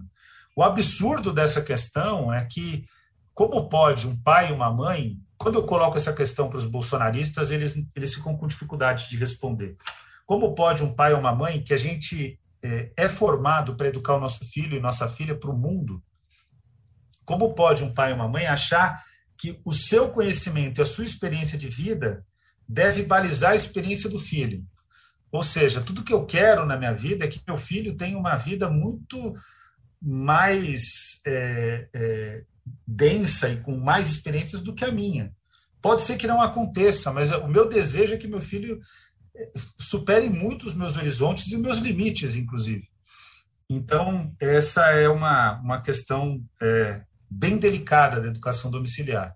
Agora, veja bem como que é estratégico a soma dos três projetos, porque um você cerceia a fala das educadoras e dos educadores dos profissionais da educação, inclusive reduz a possibilidade da realização de greves, reivindicações, etc. A escola cívico-militar e sua escola sem partido. Escola cívico-militar, você trata o estudante como soldado, você não está educando, você está intimidando, inclusive, você está impondo uma postura. Tanto é que a escola cívico-militar quase sempre é localizada em bolsões de violência. Se, o que se deseja não é educar aquela criança, aquele jovem da periferia, é intimidar ele. É, é, é exatamente o mesmo projeto das Forças Armadas brasileiras e das polícias militares brasileiras, que na prática são o quê? Na prática, elas são capatazes do povo. Sempre foram e vão continuar sendo. Então, é, Escola Cívico-Militar é, é um projeto antipedagógico para afirmar isso como regra educacional. E a educação domiciliar é, é, o enfraquecimento da, da luta pela escola pública de qualidade. Então, em termos de estratégia neoliberal, os três projetos são espetaculares, porque eles destroem a fala dos protagonistas das reivindicações, que são as educadoras e os educadores. É claro que os estudantes são fundamentais, mas os estudantes eles estão sempre de passagem. Né? Quem fica nas escolas como poder de reivindicação, de, de mobilização, são as professoras, os professores, os educadores e as educadoras. Enfraquece a ciência pedagógica, né, com escola cívico-militar, e enfraquece a reivindicação pela escola pública. É o trio de ferro do sonho do Paulo Guedes. Então, é, é, existe uma, uma, uma retroalimentação, como eu disse, entre o ultra-reacionarismo e o ultraliberalismo. Elas, eles sempre caminham juntos e, e, e, essa não é uma relação tensa, né? É, por isso que quando eu vejo muitas vezes nas redes sociais as pessoas que ficam se reivindicando liberal de esquerda, não existe, porque é, na prática essa é uma, uma contradição em termos, porque não dá para você ser é, é, liberal, nem mesmo um liberal clássico, e defender a igualdade social, como nós defendemos na esquerda. E aqui, como professor, eu estou assumindo minha posição. Eu sou uma pessoa de esquerda e, e, e, eu tenho obrigação, até o Paulo Freire dizia, nenhum professor pode ser neutro. Ele tem que ser sincero em relação à sua posição. O que ele não pode é, é cercear o direito dos estudantes de, de divergir, de pensar diferente, de colocar questões de outra forma, etc.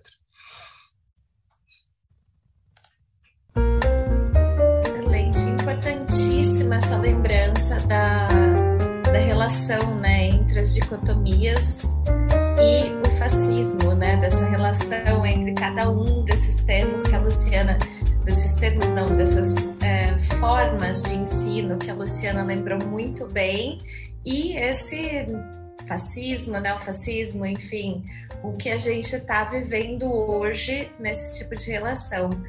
É, a gente vai agora voltar, Daniel, numa, num termo, num tema que você tocou anteriormente, né?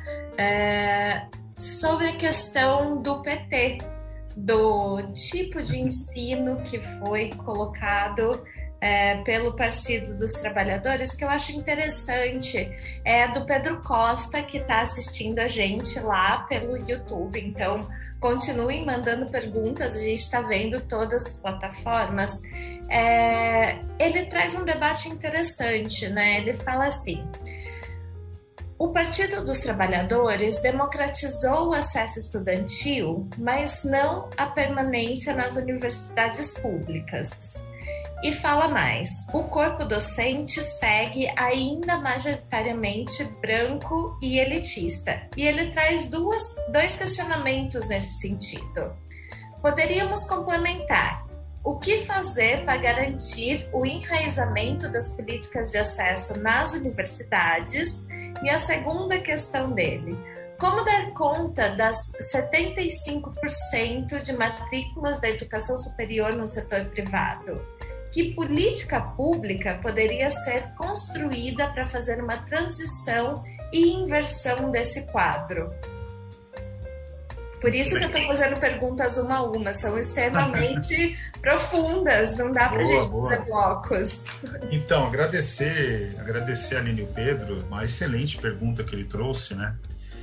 É, olha, Pedro, tem que trabalhar em questões centrais para, por exemplo, você conseguir é, mudar o perfil docente, o primeiro caminho é você democratizar a pós-graduação. Na faculdade de educação, eu fiz parte agora da, da banca de doutorado de uma das áreas da minha, do meu programa de pós-graduação, em que nós colocamos 50% de cotas, é, considerando. Na prática até ficaria mais, fica, ficou mais, ficou 56% de cotas, né, considerando todas as categorias e foi uma revolução. A gente cumpriu com, a, com as cotas e já a gente tem agora um programa que é um programa muito mais rico, um programa muito mais denso. Tem questões que precisam ser é, resolvidas em termos de permanência, tem, a gente está tentando trabalhar. Agora, é, é preciso democratizar a pós-graduação. Isso é muito mérito da, da, da professora Iracema Santos do Nascimento, né, que, que liderou esse processo na, junto com outros educadores, né, com outros professores, na pós-graduação da, da Faculdade de Educação da Universidade de São Paulo. Até o presidente Lula fez um reconhecimento, tem falado, em, tem feito falas reconhecendo ah, o que nós fizemos né, em relação à a, a, a pós-graduação. É, então, para além da pós-graduação, que isso muda o perfil do corpo docente, porque você precisa ter doutores é, que, que sejam não brancos para poder democratizar, né? É, Para além disso, tem o desafio que é o desafio que está na graduação, que é o desafio da permanência. E aí é preciso ter clareza de que não basta a política de ação afirmativa para o acesso, é preciso uma política de ação afirmativa para a permanência. E nesse aspecto a gente está muito atrasado. E a gente brigava demais, brigava demais, né, com, com a partir da política de cotas ali em 2013, 2014, a gente brigou demais com, com o governo federal, existia sensibilidade, mas eles ficavam entre garantir a permanência ou, ou ampliar a expansão. E a gente dizia que essa era uma falsa questão, tinha que fazer as duas coisas, né? E colocava inclusive o FIES como problema. Porque qual que é o problema do FIES? O FIES tem um mérito inegável, que é a oportunidade de vaga na universidade, mesmo em estabelecimentos de pior qualidade. Então, um problema do FIES é, é a regulação da qualidade, precisa ter regulação da qualidade. Essa é uma obrigação dos governos e não foi feito em nenhum governo, garantir qualidade de fato na, na, nas matrículas né, que, são, que são financiadas. Mas qual que é o problema do FIES? Eu sou dono de uma faculdade, supondo. É, eu pego, consigo me inscrever no FIES, eu vou cobrar mil para a mensalidade do FIES, para o curso de Direito, por exemplo. O curso, na realidade, não custa mil, o, custo custa, o curso custa 200 por aluno. Aí eu vou dizer na minha propaganda que aqueles que não entrarem no FIES vão ter bolsa de 80%. Aí matricula um monte de gente lá com bolsa de 80%. Está todo mundo achando que está ganhando. Eu coloco mil. O Tesouro Nacional me paga mil por mensalidade. E o Tesouro Nacional vai cobrar o estudante também uma mensalidade de mil, mesmo com juros subsidiados. Ou seja, quem que ganha nessa brincadeira? só o dono da faculdade. Por isso que o FIES virou um grande negócio. Depois teve, em 2014, teve uma mudança, enfim. Depois ocorreram outras mudanças, né, para tentar desarmar a bomba relógio. Mas o, o, problema do FIES é que ele é, é, é um programa que é muito bom para o dono da faculdade, ponto. Né? Tem casos de que o curso é de boa qualidade, os alunos são beneficiados, mas também são raros esses casos, porque tem pouca regulação da qualidade. E aí a tua pergunta final, Pedro, como fazer a inversão dos 75% de matrículas na educação privada superior? A única forma racional de fazer essa inversão é expandindo matrícula pública. Você congela as matrículas nesses programas e vai expandindo matrícula pública. Então, é, por quê? Porque não dá para você fechar as matrículas que já foram criadas, não se prejudica os estudantes. O estudante, concretamente, é o único que não tem culpa do que está acontecendo. Ele está lá, ele está acreditando no futuro dele, ele está apostando no que a gente chama em sociologia de efeito demonstração, que ele viu que algumas pessoas tiveram acesso à universidade e tiveram melhor condição de vida. Ele quer aquilo para ele, nada mais legítimo. Então ele está apostando nessa questão e está tá tentando. Então não dá para prejudicá-lo. O que, que você tem que fazer? Você tem que fazer com que a expansão pública ela seja tão grande a ponto de reduzir essa desproporção. É isso que diz o Plano Nacional de Educação. Mas o Plano Nacional de Educação, como vocês todos sabem, a gente lutou muito, mas ele não saiu do papel, especialmente por questões econômicas, né? por entraves econômicos. Obrigada, Daniel. A gente tem duas perguntas aqui que conversam é, com essa questão das verbas, do financiamento do dinheiro, mas antes disso, eu vou entrar aqui num contraditório eu não tinha visto antes de, antes de fazer essa pergunta, mas teve uma resposta à sua resposta anterior, quando a gente estava falando do homeschooling, de ensino doméstico. É, o Caio Bezarias, que está assistindo aqui a gente pelo ambiente do Zoom, é, fala com todo respeito, infelizmente não é assim, professor. A maioria dos brasileiros típicos sonha com e trabalha para que seus filhos não tenham experiência de vida e horizontes mais amplos que eles tiveram. Eles querem que seus filhos sejam os xerox deles. Essa questão vai além de um projeto político reacionário, é um problema, diria, social-cultural, uma mentalidade profundamente enraizada no país. Palavras de alguém que vive o magistério há 25 anos. Antes da gente voltar na questão das verbas, eu vou deixar aqui para você, Daniel, a palavra para responder o contraditório. Não, é importantíssima a fala do a fala, o comentário do, do Caio. Caio, eu não, eu não tenho divergência é, em relação ao que você traz sobre aquilo que acontece sem o questionamento. Mas quando você vai, por exemplo, eu, eu vivi, eu tive, eu tive o desprazer ou o prazer, o prazer porque a gente concretamente ganhou o debate, né? Mas eu tive o, o, o desprazer em termos humanos de, de ter debatido Escola Sem Partido com o Jair, com o Zero. Agora esse negócio dos zeros é um problema, né? Com o Flávio e com o Eduardo. Eu nem sei nem qual é o zero que os dois são. Enfim, eles são zero alguma coisa. 01, 02. Um é 01, né? O Flávio é 01. É... E, e, e, o que era interessante observar é que toda a claque deles, quando a gente, quando eu colocava, você quer de fato que seu filho tenha os mesmos resultados na vida que você, aí todos eles tremiam. Quando você coloca essa questão, e eu entendo, ela está muito mais relacionada, e aí sim eu concordo contigo, não em relação aos horizontes ou limites, mas em relação à moralidade, você tem total razão. Os pais querem que seus filhos sigam a sua religião, querem que os filhos sigam seu time de futebol. Se for o Corinthians, eu concordo. Querem que seus filhos sigam, querem que seus filhos sigam a, a, as suas as suas opções. Querem que os filhos constituam uma família, caso eles eles componham uma família tradicional querem que seus filhos deem sequência a essa cultura da família tradicional. Em relação às questões morais e religiosas, eu concordo contigo.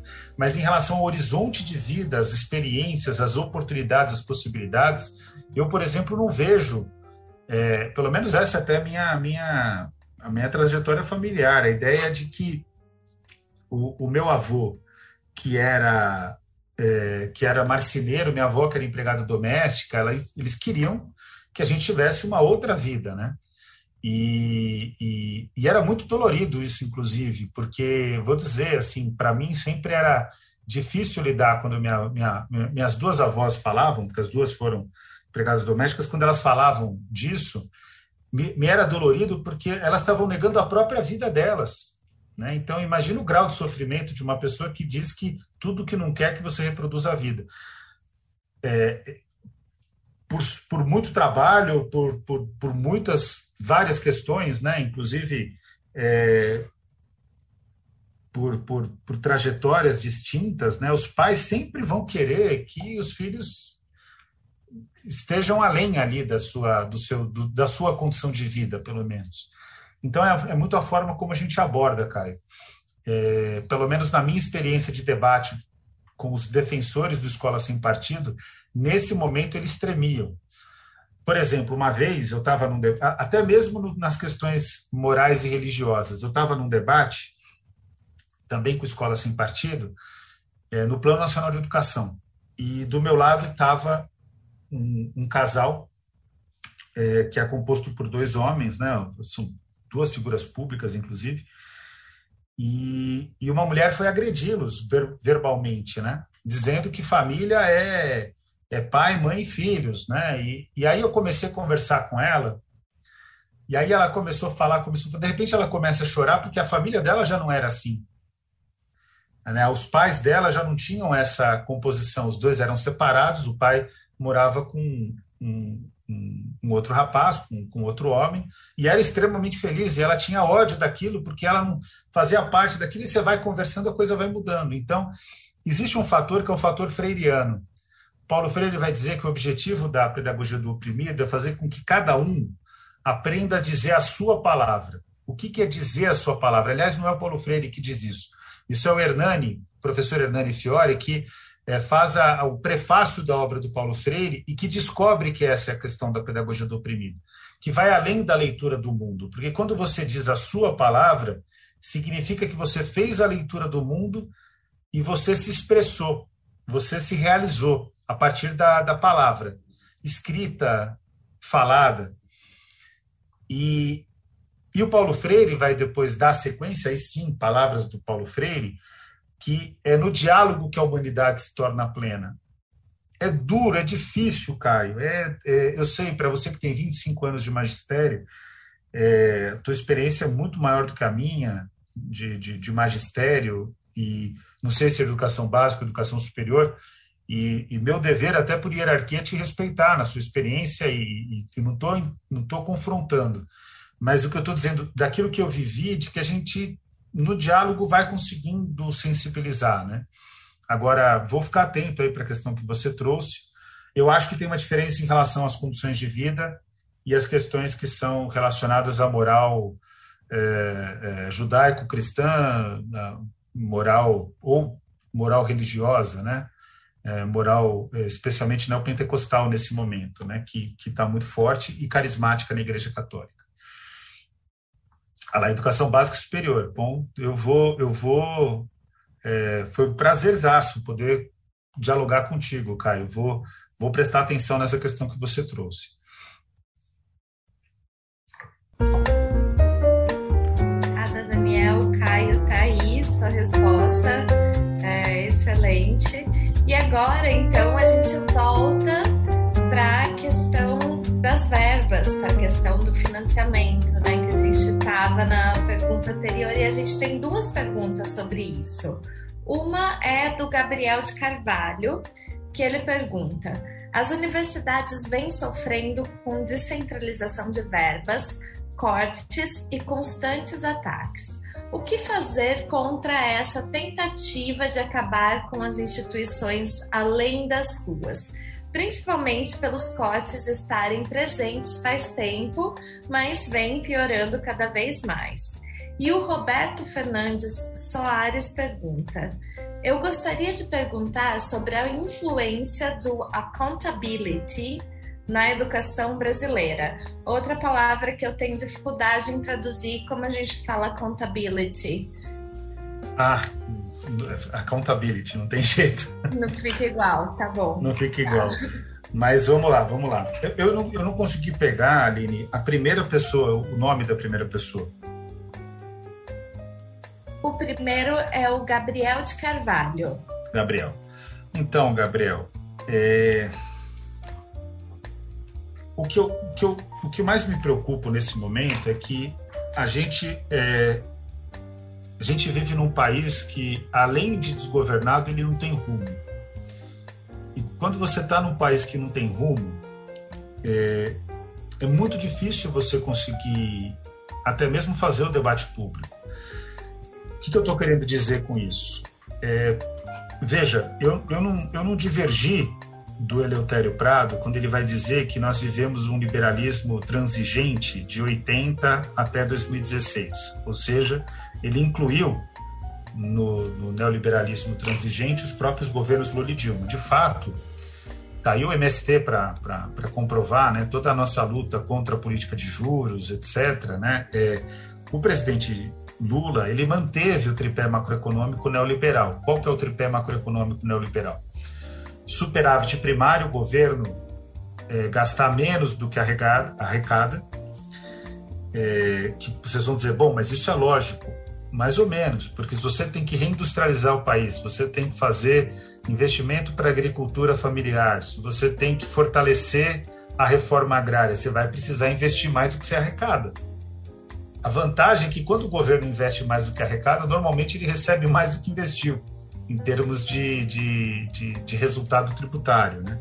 É uma lei de equilíbrio, se você quiser seguir uma política keynesiana. É uma lei de equilíbrio. Você vai criar um novo equilíbrio num patamar e num degrau mais alto. Quem faz isso? A China, por exemplo. E fez toda a revolução industrial. É claro que o modelo chinês ele é não reproduzível, porque o mundo não sobrevive a uma outra China. A Índia está se tornando uma nova China, então a gente já tem que ficar bem atento, porque os riscos são muito grandes para a questão da sustentabilidade. A gente tem que discutir, na verdade, um outro sistema econômico. Esse é o ponto. Né? É, concretamente, superávit primário é o primeiro ponto do tripé macroeconômico. O segundo é câmbio flutuante, esse a gente vê todos os dias, né? O câmbio, o câmbio é flutuante, mas o Estado ele tem tanto poder que ele pode fazer o dólar subir. E se você tem um offshore ministro da Economia, isso te dá muitos benefícios, né? Eu vejo o Paulo Guedes que está ganhando bilhões por dia. Eu acho que ontem ele ganhou 700 mil reais. Então, em um dia, então a vantagem de você ser um, um, uma pessoa que, que é ministro da, da uma raposa cuidando do próprio galinheiro, né? porque é, é, disso que se trata. Né? E o, a terceira política é controle da inflação, a terceira política do tripé macroeconômico. Parece que as três coisas são lógicas, mas elas amarram a economia. E o presidente Lula não quebrou isso. Mas, inegavelmente, ao mesmo tempo, aí tem todo o trabalho do André Singer, que é muito bem feito, o Lula constrói princípios no governo dele de um reformismo fraco, mas princípios de uma, de uma política neo-rooseveltiana, ou seja, ele pega parte da experiência do New Deal, que é o, o, o grande acordo do presidente Roosevelt nos Estados Unidos, ele pega parte do projeto do New Deal do, do, do, do Roosevelt faz uma, uma. Eu acho que ele nem fez isso de, de forma intencional. O André Singer que encontra isso. Mas ele faz uma política de intervenção econômica que vai criar a política dos campeões nacionais, que vai criar uma retomada da indústria armamentista, uma, uma revisão da política nuclear, vai construir a, a indústria naval, reconstruir a indústria naval, vai fazer muitos vai criar ações que são muito problemáticas como Belo Monte, né, que depois é a presidenta Dilma que dá sequência, mas o projeto começa a ser discutido ali, a exploração do pré-sal, ou seja, ele também tem, ao mesmo tempo que ele mantém os pressupostos neoliberais, ele vai constituir todo um, um conjunto de políticas de governo que são intervencionistas, todas elas destruídas pela Lava Jato.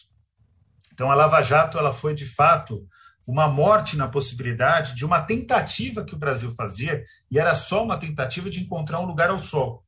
Os campeões nacionais, com, com uma retomada da indústria naval, é, a prisão do, do, do, do, do Otto, que era o, o, líder militar de toda a retomada da, da estratégia militar brasileira, é, vinculada à indústria nuclear, etc., pela Lava Jato, foi uma das coisas mais graves, porque não se tratava de produzir energia nuclear, mas se tratava de ter, por exemplo, um controle mais aprofundado de fronteiras.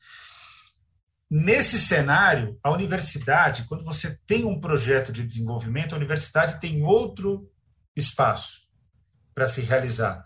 Ela começa a receber recurso, você começa a ter que ampliar a pós-graduação, você vai fazer ciências sem fronteiras, você tem uma série de ações. Eu não estou dizendo que a política estava correta, eu faria vários acertos em relação a tanto a política econômica como a política educacional, mas o Brasil tinha um rumo, ele tinha um lugar para onde ele olhava. Né? Eu faria diferente, eu faria um, um incentivo mais estratégico a uma, uma retomada do mercado interno via, por exemplo, agricultura familiar, é, a gente tem a experiência do PNAE em relação à alimentação escolar, que mostra que dá conta da demanda e muda a qualidade da alimentação, isso tem impacto na saúde pública, ou seja, faria uma, uma combinação de mercado interno e mercado externo, que tem espaço para os dois, que geraria um processo de crescimento econômico e que a universidade ia ser ainda mais necessária. E aí abriria espaço, inclusive, para orçamento universitário que ficava além do produtivismo, porque você vai criando espaços de arejamento orçamentário. Mas o Brasil tinha um rumo. Eu optaria por outro rumo, mas não posso negar o rumo que existia e que era um rumo infinitamente superior ao que tem hoje. Hoje não tem rumo nenhum. Hoje o Brasil é um país que, que com a reforma trabalhista, pense que a reforma do ensino médio. A reforma do ensino médio é uma reforma para formar o trabalhador dócil para um mercado de trabalho desregulamentado pela reforma trabalhista a tal ponto que a Base Nacional Comum Curricular, a reforma do ensino médio do Michel Temer, trabalha em habilidades socioemocionais que na prática significam o quê? Conter a reação. Qual é o comportamento esperado? Para quem, para o Caio, que é professor, qual é o comportamento esperado de 90% das gestões estaduais e municipais no Brasil? Não é o bom aluno, aquele que questiona, que critica. O comportamento esperado é o aluno disciplinado o aluno disciplinado não gera um país desenvolvido. Com todo respeito aos alunos disciplinados, né? porque o problema do aluno disciplinado, ele pode ser disciplinado se é uma coisa natural para ele, mas se é um comportamento forçado, ele nunca vai ser questionador. E, e sinceramente, isso não é boa educação, porque você não está educando, você está intimidando. Pensa na experiência educacional de vocês, o quanto vocês foram educados, o quanto e, e comparem todas as vezes que vocês foram intimidados. Você chega na pós-graduação, é um problema que você pergunta para os alunos: vocês leram o texto? O que vocês acharam do texto? Fica todo mundo tenso, porque a vida toda do estudante é, é, é, é, é uma experiência da voz dele ser cerceada na sala de aula. E isso não gera uma nação. Né? Então, é nesse sentido que, que eu acho é, que é, a gente tem que para que a gente evite a política de cortes, a gente tem que retomar uma visão sobre o que é a política pedagógica e a política educacional no Brasil, a política científica, né? E, e ciência, inclusive, falando sobre ciência, ela não está na universidade só. Ciência começa na educação básica.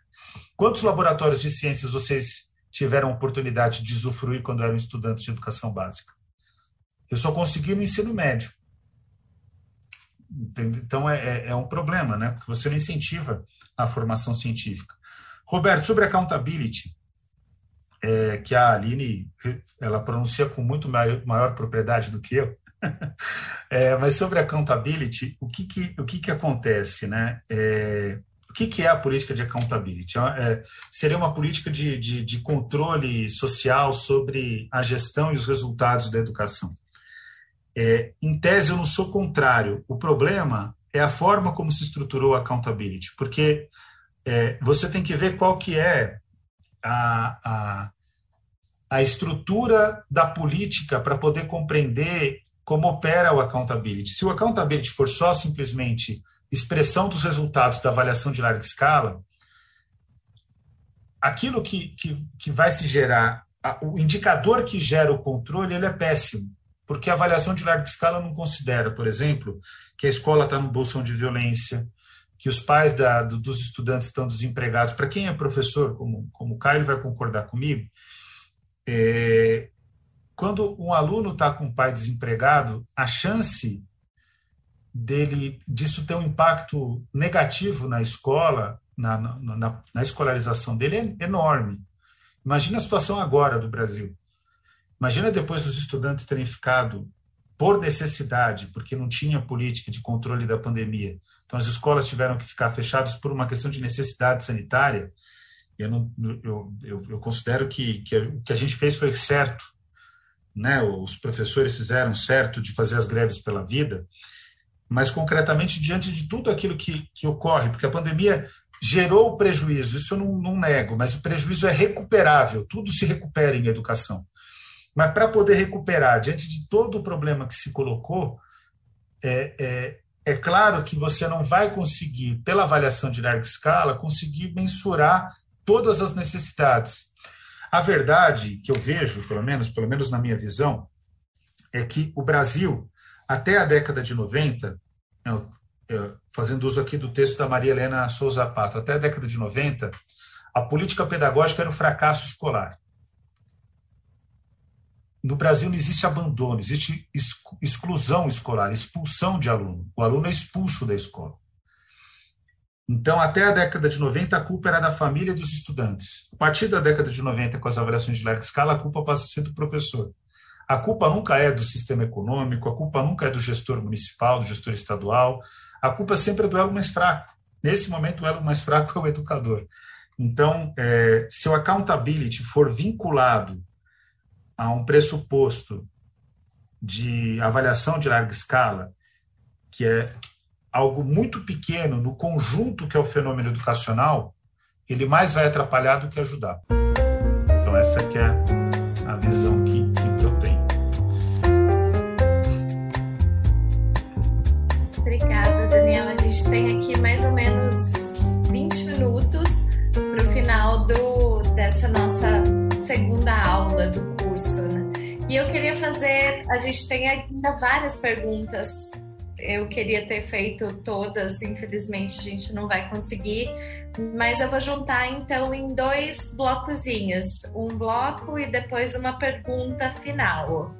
É, tem duas perguntas que mais ou menos é, casam com vários, vários temas que você trouxe hoje sobre esse processo de construção é, do ensino no país. Uma delas vem do José, opa, desculpa, João Antônio Correia Filho, que está assistindo a gente lá pelo YouTube, e ele gostaria que você falasse mais sobre o Futurice. É, que afinal, ele comenta, né? Afinal, naquela época venceremos barrando. Porém, o inimigo não dorme e tenta outras formas. Uhum. O Saulo Carvalho faz uma outra pergunta que é sobre é, o que eu estou interpretando como base nacional curricular. Peço desculpas, não é minha área, mas o Saulo perguntou: Daniel, se for possível, com comente sobre a BNC, imagino que é a Base Nacional Curricular, formação e seu potencial destruidor das licenciaturas do país. E aí a Zóia, que a gente já falou aqui, mandou vários abraços, ela também manda. É, Daniel, receba meu abraço também e agradeço pela lembrança de lutas pela educação brasileira. Uma pergunta. Você não acha que a pandemia evidenciou que o projeto de ensino domiciliar é apenas uma bravata? A exigência de retorno presencial e a pressão por isso não demonstra que ensino domiciliar não cria raízes no Brasil? Muito bom, vamos lá. Vamos lá, pelo, pela ordem aqui, João. O que, que era o Futurice? O Futurice é uma, uma tradução mal feita de um programa australiano que se baseia na ideia de que as universidades públicas elas são é, devoradoras orçamentárias, esses são os termos australianos, e que isso precisaria, é, mas elas trazem um ótimo benefício. Então, isso precisaria ser resolvido por meio de, de políticas público-privadas. Então, qual que é a ideia do futuro se na tradução brasileira? As universidades federais teriam duas gestões. Uma gestão por uma, uma associação civil, por uma espécie de OCIP, né, de uma organização, organização social de interesse público, que ficaria com a administração da universidade, do campus da universidade, etc. E, e, e, teria, e teria que contratar professores para novos cursos e, ao mesmo tempo, conviveria com toda a estrutura da universidade, com reitoria que já existe hoje. Então, seria uma, uma coabitação das duas, das duas perspectivas. Ora, imagina um governo que você tem uma OCIP e uma estrutura de reitoria, e a universidade dá trabalho, questiona o governo, faz estudo, aonde que o governo vai colocar dinheiro? É claro que é na OCIP. Só que não era só isso. Para poder sobreviver essa OCIP, qual que era a estratégia do governo? É que o projeto é tão maluco que nunca ninguém sequer explicou, porque é, não cabia no debate público, era tudo louco, aquele ministro era completamente é, é, odioso na maneira de, de se expressar, Agora, qual que era o, o, o pulo do gato pró-neoliberalismo do Futurice? Você teria duas realidades convivendo, mas a UCIP precisaria de autofinanciamento, além do financiamento governamental. Como que seria feito isso? Com a venda de títulos do patrimônio das universidades federais, ou seja, os prédios das universidades, os terrenos seriam financiarizados existiria um, um, um sistema de financiarização, um, o que a gente chama de, de, de, nova estratégia, que eles chamam, né? A gente chama de financiarização, mas eles falam que, é um, que são mecanismos de financiarização criativos, e na prática são mecanismos de financiarização, ponto. A, a parte da criatividade é secundária em relação ao prejuízo, né? O fato concreto é que, na, no, no, ao longo do tempo, o que, que ia acontecer? O, o, patrimônio da universidade ia sendo liquidado, a OCIP ia ficar mais rica do que a própria reitoria, porque o governo iria fechar a torneira. Já tem emenda constitucional 95 que já faz isso. Iria fechar a torneira de novos recursos e você ia matando a universidade pública e os aspectos da universidade pública, a própria gestão pública da universidade, e, e iria engrandecendo as OCIPs. Vocês vão dizer para mim, nossa, mas isso é um absurdo. Ah, uma, a, a Kissima está dizendo aqui que é uma proposta que foi feita pela Hungria, exatamente.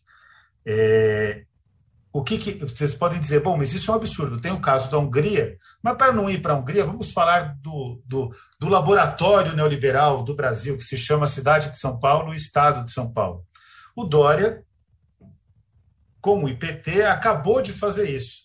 Pegou o banco BMG, que o, o, o Paulo Guedes é sócio, deixou de ser sócio, mas ele, ele, é, é, é, ele é o sócio fantasma, porque ele continua recebendo dividendos do, do BMG segundo o que se diz aí no mercado financeiro. O BMG Pactual, a parte do Paulo Guedes, inclusive, é o Pactual, é, ele vai constituir uma universidade de ponta, um MIT brasileiro, dentro do terreno da Universidade de São Paulo. Para vocês verem como o Bolsodória, na verdade, é mais é, real e concreto do que o marketing do, do João Dória assume. Então, é, na cidade de São Paulo, na Universidade de São Paulo, no campus do Butantan, vai começar a ter uma experiência que não é equivalente, mas é uma tentativa de começar a fazer uma apropriação privada do espaço público que é a cidade universitária. E vou dizer para vocês, a reitoria está ultra animada. Entra na questão do Saulo, reitoria da USP também super animada com a cátedra que é financiada pelo Itaú Social, pela Fundação Itaú Social, que tem como objetivo o que, Saulo? Implementar a Base Nacional Comum Curricular de Formação de Professores, que é uma norma aprovada do Conselho Nacional de Educação, que surge do governo Temer, mas é aprovada no governo Bolsonaro, homologada pelo ministro da Educação. Vocês lembram que sempre o Bolsonaro criticava a BNCC? Era conversa para boi dormir, porque ele, na prática, sabe que a BNCC ela, ela, ela cumpre uma função importante, que é essa função de formar um indivíduo neoliberal e que é pior. Ela vai ser a referência para a formação de professores nessa lógica, inclusive, de um currículo é, neoliberal. Ou seja, o que, que se aprovou no Conselho Nacional de Educação e foi homologado? Que todos os cursos de licenciatura têm que formar para a Base Nacional Comum Curricular, que significa, inclusive, uma, uma redução de toda a grade de pensamento crítico de política educacional que existe na área de educação para a formação de professores. E é isso, mais uma vez, o Itaú Social de maneira mais leve e com uma mão menos pesada, está promovendo via cátedra é, na, da, na, na, de educação básica na Universidade de São Paulo, está promovendo exatamente essa ideia, Sal, para mostrar o quanto que isso está disseminado na cultura educacional brasileira, ou pelo menos por parte da cultura. E Zóia, por fim, a questão da pandemia da educação domiciliar, o objetivo da educação domiciliar nunca foi é, fazer com que a maior parte dos estudantes tivessem, de fato, matrícula em educação domiciliar. Eles, que, eles tentam regulamentar para as 20 mil famílias, que eles dizem que são 20 mil, nunca apresentaram essa conta. Mas eles dizem que são 20 mil famílias que utilizam já a educação domiciliar e eles querem regulamentar isso. Qual que é o problema? O problema é que, numa lógica fascista, o, o objetivo não é escala, mas é alimentar o discurso de que a escola é o espaço do, do profano e a casa é o espaço do sagrado. O objetivo ele é muito mais tático e simbólico do que uma solução de política pública. Quando você conversa, vai para o debate com esses caras que defendem a educação domiciliar, é impressionante, porque todos eles quase tiveram cursos é, com, com atores estrangeiros, né? Então eles têm todo aquele jeito de falar de, de, de ativista estadunidense, que tem aquele jeito de falar, é, é, é, é muito egocêntrica a, a, o discurso, né? Eles utilizam várias figuras de linguagem, as mesmas figuras de linguagem, uma coisa meio autoajuda. É, outro dia eu estava conversando com um deles, depois de um debate, ele falou: não, eu, eu falo com base na neurolinguística, então eles têm toda uma, uma estrutura. E qual, o que, que é falar com base na neurolinguística. Ele vai dizer, por exemplo, em vez dele dizer o que é educação domiciliar, ele vai dizer educação domiciliar é bom. Ele nunca vai responder de fato as questões, ele nunca vai fazer um, uma fala com significado, ele só coloca adjetivos e significantes. Né? Ele é adjetivo o discurso. E ele fala, e, e, e, de fato, assim, os parlamentares depois reproduziam, mas é claro, eram parlamentares bolsonaristas, reproduziam exatamente o que ele tinha dito, né? É, mas o, o, fato aqui, nessa história da, da, educação domiciliar, o objetivo é concretamente apresentar uma estratégia de descredibilização da escola. Essa é a, a função estratégica. Agora, a pandemia causou um problema para eles, inegavelmente. Se não tivesse a pandemia, eu acho que eles teriam conseguido votar na Câmara. A gente ganharia no Senado. Aqui tudo indica, mas na Câmara a gente perderia. Mas o que que, o que, que, que, que acontece? A pandemia mostrou a importância da escola, né? Não do jeito que deveria também, mas mostrou a importância da escola como estratégia de relacionamento é, ocupacional, mas não mostrou do jeito que deveria, que eu digo, porque a agenda da educação não entrou na pandemia. Se entrasse na pandemia, não teria esse discurso tão propagado, por exemplo, pela, pela, pelas organizações Globo, todos os jornalistas. Os jornalistas da Globo eles trabalham por, por frente de trabalho. Né? A frente de trabalho naquela época foi uma semana. Ah, os prejuízos são irreparáveis. Aí eles ouviam nenhum educador e vários economistas, né? ou neurocientistas. A frente de trabalho agora da, da, das organizações Globo é dizer que ter offshore fora do Brasil não é tão problemático assim. Então, é uma frente de trabalho, eles vão determinando uma frente de trabalho e vai. E vai naquela frente de trabalho semanal. Né? Então, o tema agora.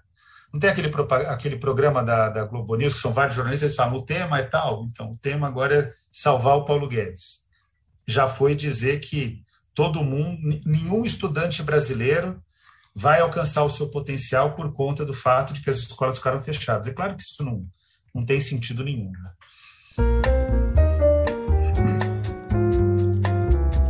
Obrigada, Daniel. Lembramos né, que teve ministro que caiu por uma tapioca, porém 15 mil por hora ainda não é suficiente. Seguimos. Eu queria finalizar, a gente tem aqui exatamente 10 minutos, um pouco menos, né? Porque eu tenho a minha falinha final ali, mas em torno de uns 10 minutos, Daniel, para já dar uma palhinha do que vem pela frente, né? Da nossa próxima aula, que é na próxima semana. O Pedro Alonso, que está assistindo a gente aqui pela plataforma do Zoom, ele faz uma pergunta que é o seguinte: seguindo a lógica Habermasiana, há necessidade de democratização radical das instituições estatais com vistas à sua legitimação na esfera pública. Quais são as estratégias para avançar com a democratização das universidades com a perspectiva da volta de um governo progressista, sempre terminando com aquela pergunta de um milhão de dólares, euros, o que está valendo mais aqui no Paulo Guedes, né? Isso. Vamos lá. Bom, é... eu acho, Pedro, que tem duas tendências que estão postas, né? É... A primeira tendência é fazer é, se o cenário hoje for confirmado, porque tem muita, tem muita gente, eu, vou para muita reunião, Thiago, que tem gente que já discute ministério, né? Tem uma eleição para enfrentar, sabe? É, a gente tem que ter muita humildade, porque não se esqueçam, o Brasil teve o equívoco, que não se trata de uma coragem isso, né, de eleger Jair Messias Bolsonaro. Um país que elege Jair Messias Bolsonaro pode fazer qualquer coisa, né? Só pensar o que foi a Operação Lava Jato e, e tudo mais que a gente enfrenta e enfrentou desde 2000, a partir de 2013 pelo sequestro de uma pauta justa dos estudantes, né, que dos jovens que foi sequestrada por, um, por, um, uma ação deletéria da extrema direita. Mas o fato, Pedro, é que tem duas possibilidades. Vamos supor que de fato a gente consiga venceu Jair Messias Bolsonaro e elegeu um governo de centro-esquerda. Esse governo vai ter duas possibilidades: fazer um reformismo ainda mais fraco ou enfrentar questões mais doloridas, né, e que são mais necessárias. Se a opção for pelo enfrentamento, ainda que existam equilíbrios e possibilidades de, de conciliação em algumas outras políticas, mas no caso da educação, se a opção for por um reformismo mais forte, fazer processos mais densos de mudança, uma questão que vai ter que ser discutida é, é a reforma universitária. Vai ter que tornar a universidade mais democrática. Com um argumento que eu acho que é um argumento inegável. Você não consegue negar esse argumento, é muito difícil refutar.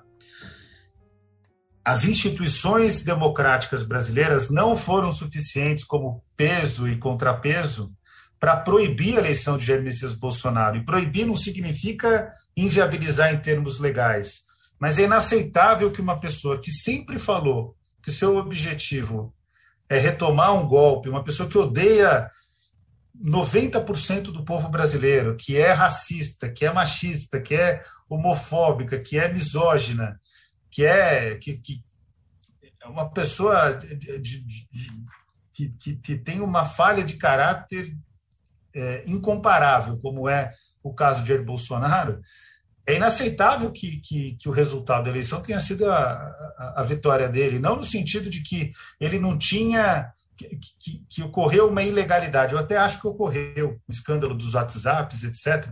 Eu que estava na eleição, vou dizer para vocês: no dia. É, da, da, antes de acabar o primeiro turno, na sexta-feira eu estava em Campinas.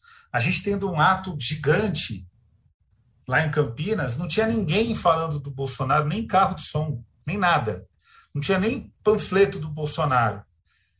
Como que ele ganha eleição? Ele ganha eleição porque ele conseguiu construir um esquema de WhatsApp e, de, e teve a história da, da, da, do uso que se faz da facada, sem discutir aqui se aconteceu ou não aconteceu. De fato, é um caso muito estranho, mas não vamos entrar aqui no mérito do que, do que aconteceu ali.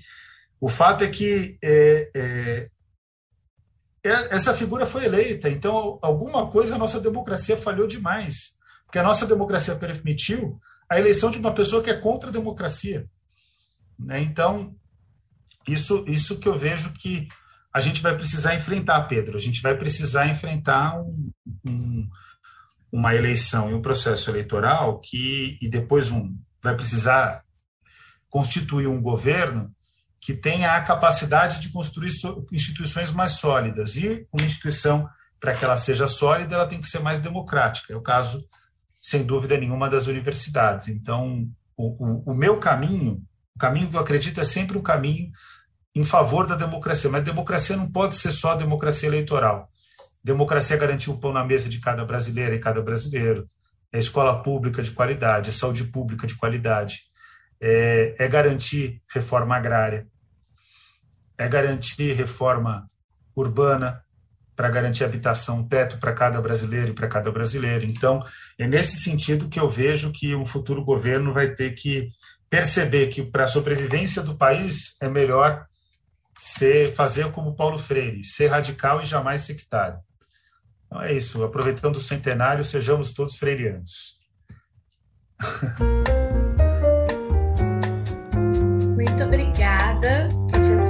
Daniel Cara, por essa aula de hoje, sensacional. Eu acho que, é, como na aula anterior, a gente segue aprofundando, segue trazendo enfim, elementos que são extremamente importantes, extremamente fundamentais, centrais para os debates que se seguem, né? Para a luta que se segue daqui para frente. Então, eu gostaria de te agradecer imensamente em nome da é, Expressão Popular e também da Fundação Rosa Luxemburgo por estar aqui com a gente hoje.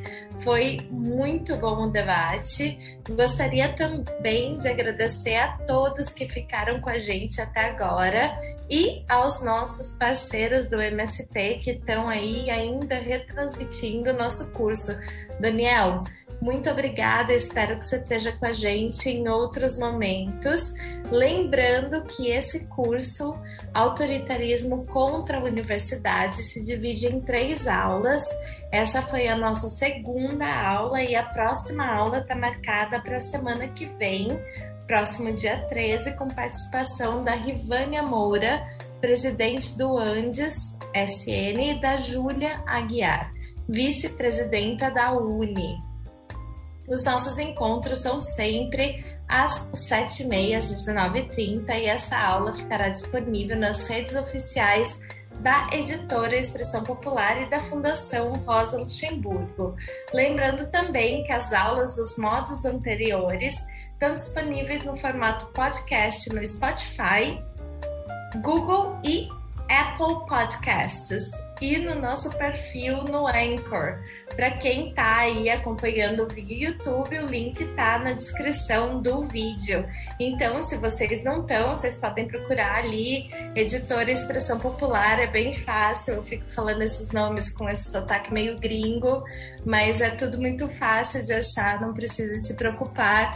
Eu sei que eu tenho sotaque gringo, então vão lá, curtam, se inscrevam, compartilhem nas suas redes com seus amigos e cliquem no sininho da próxima aula que o evento já está disponível para ativar as notificações e assim vocês não vão poder é, perder nada desse curso que está sendo cada dia melhor. O livro Autoritarismo contra a Universidade, como falei para vocês no começo da aula, também está disponível no formato PDF. É um livro ótimo, pode ser baixado gratuitamente no site da Livraria Expressão Popular e da Fundação Rosa Luxemburgo, e vocês podem estar tá com ele prontinho, leitura pronta para nossa próxima aula na semana que vem.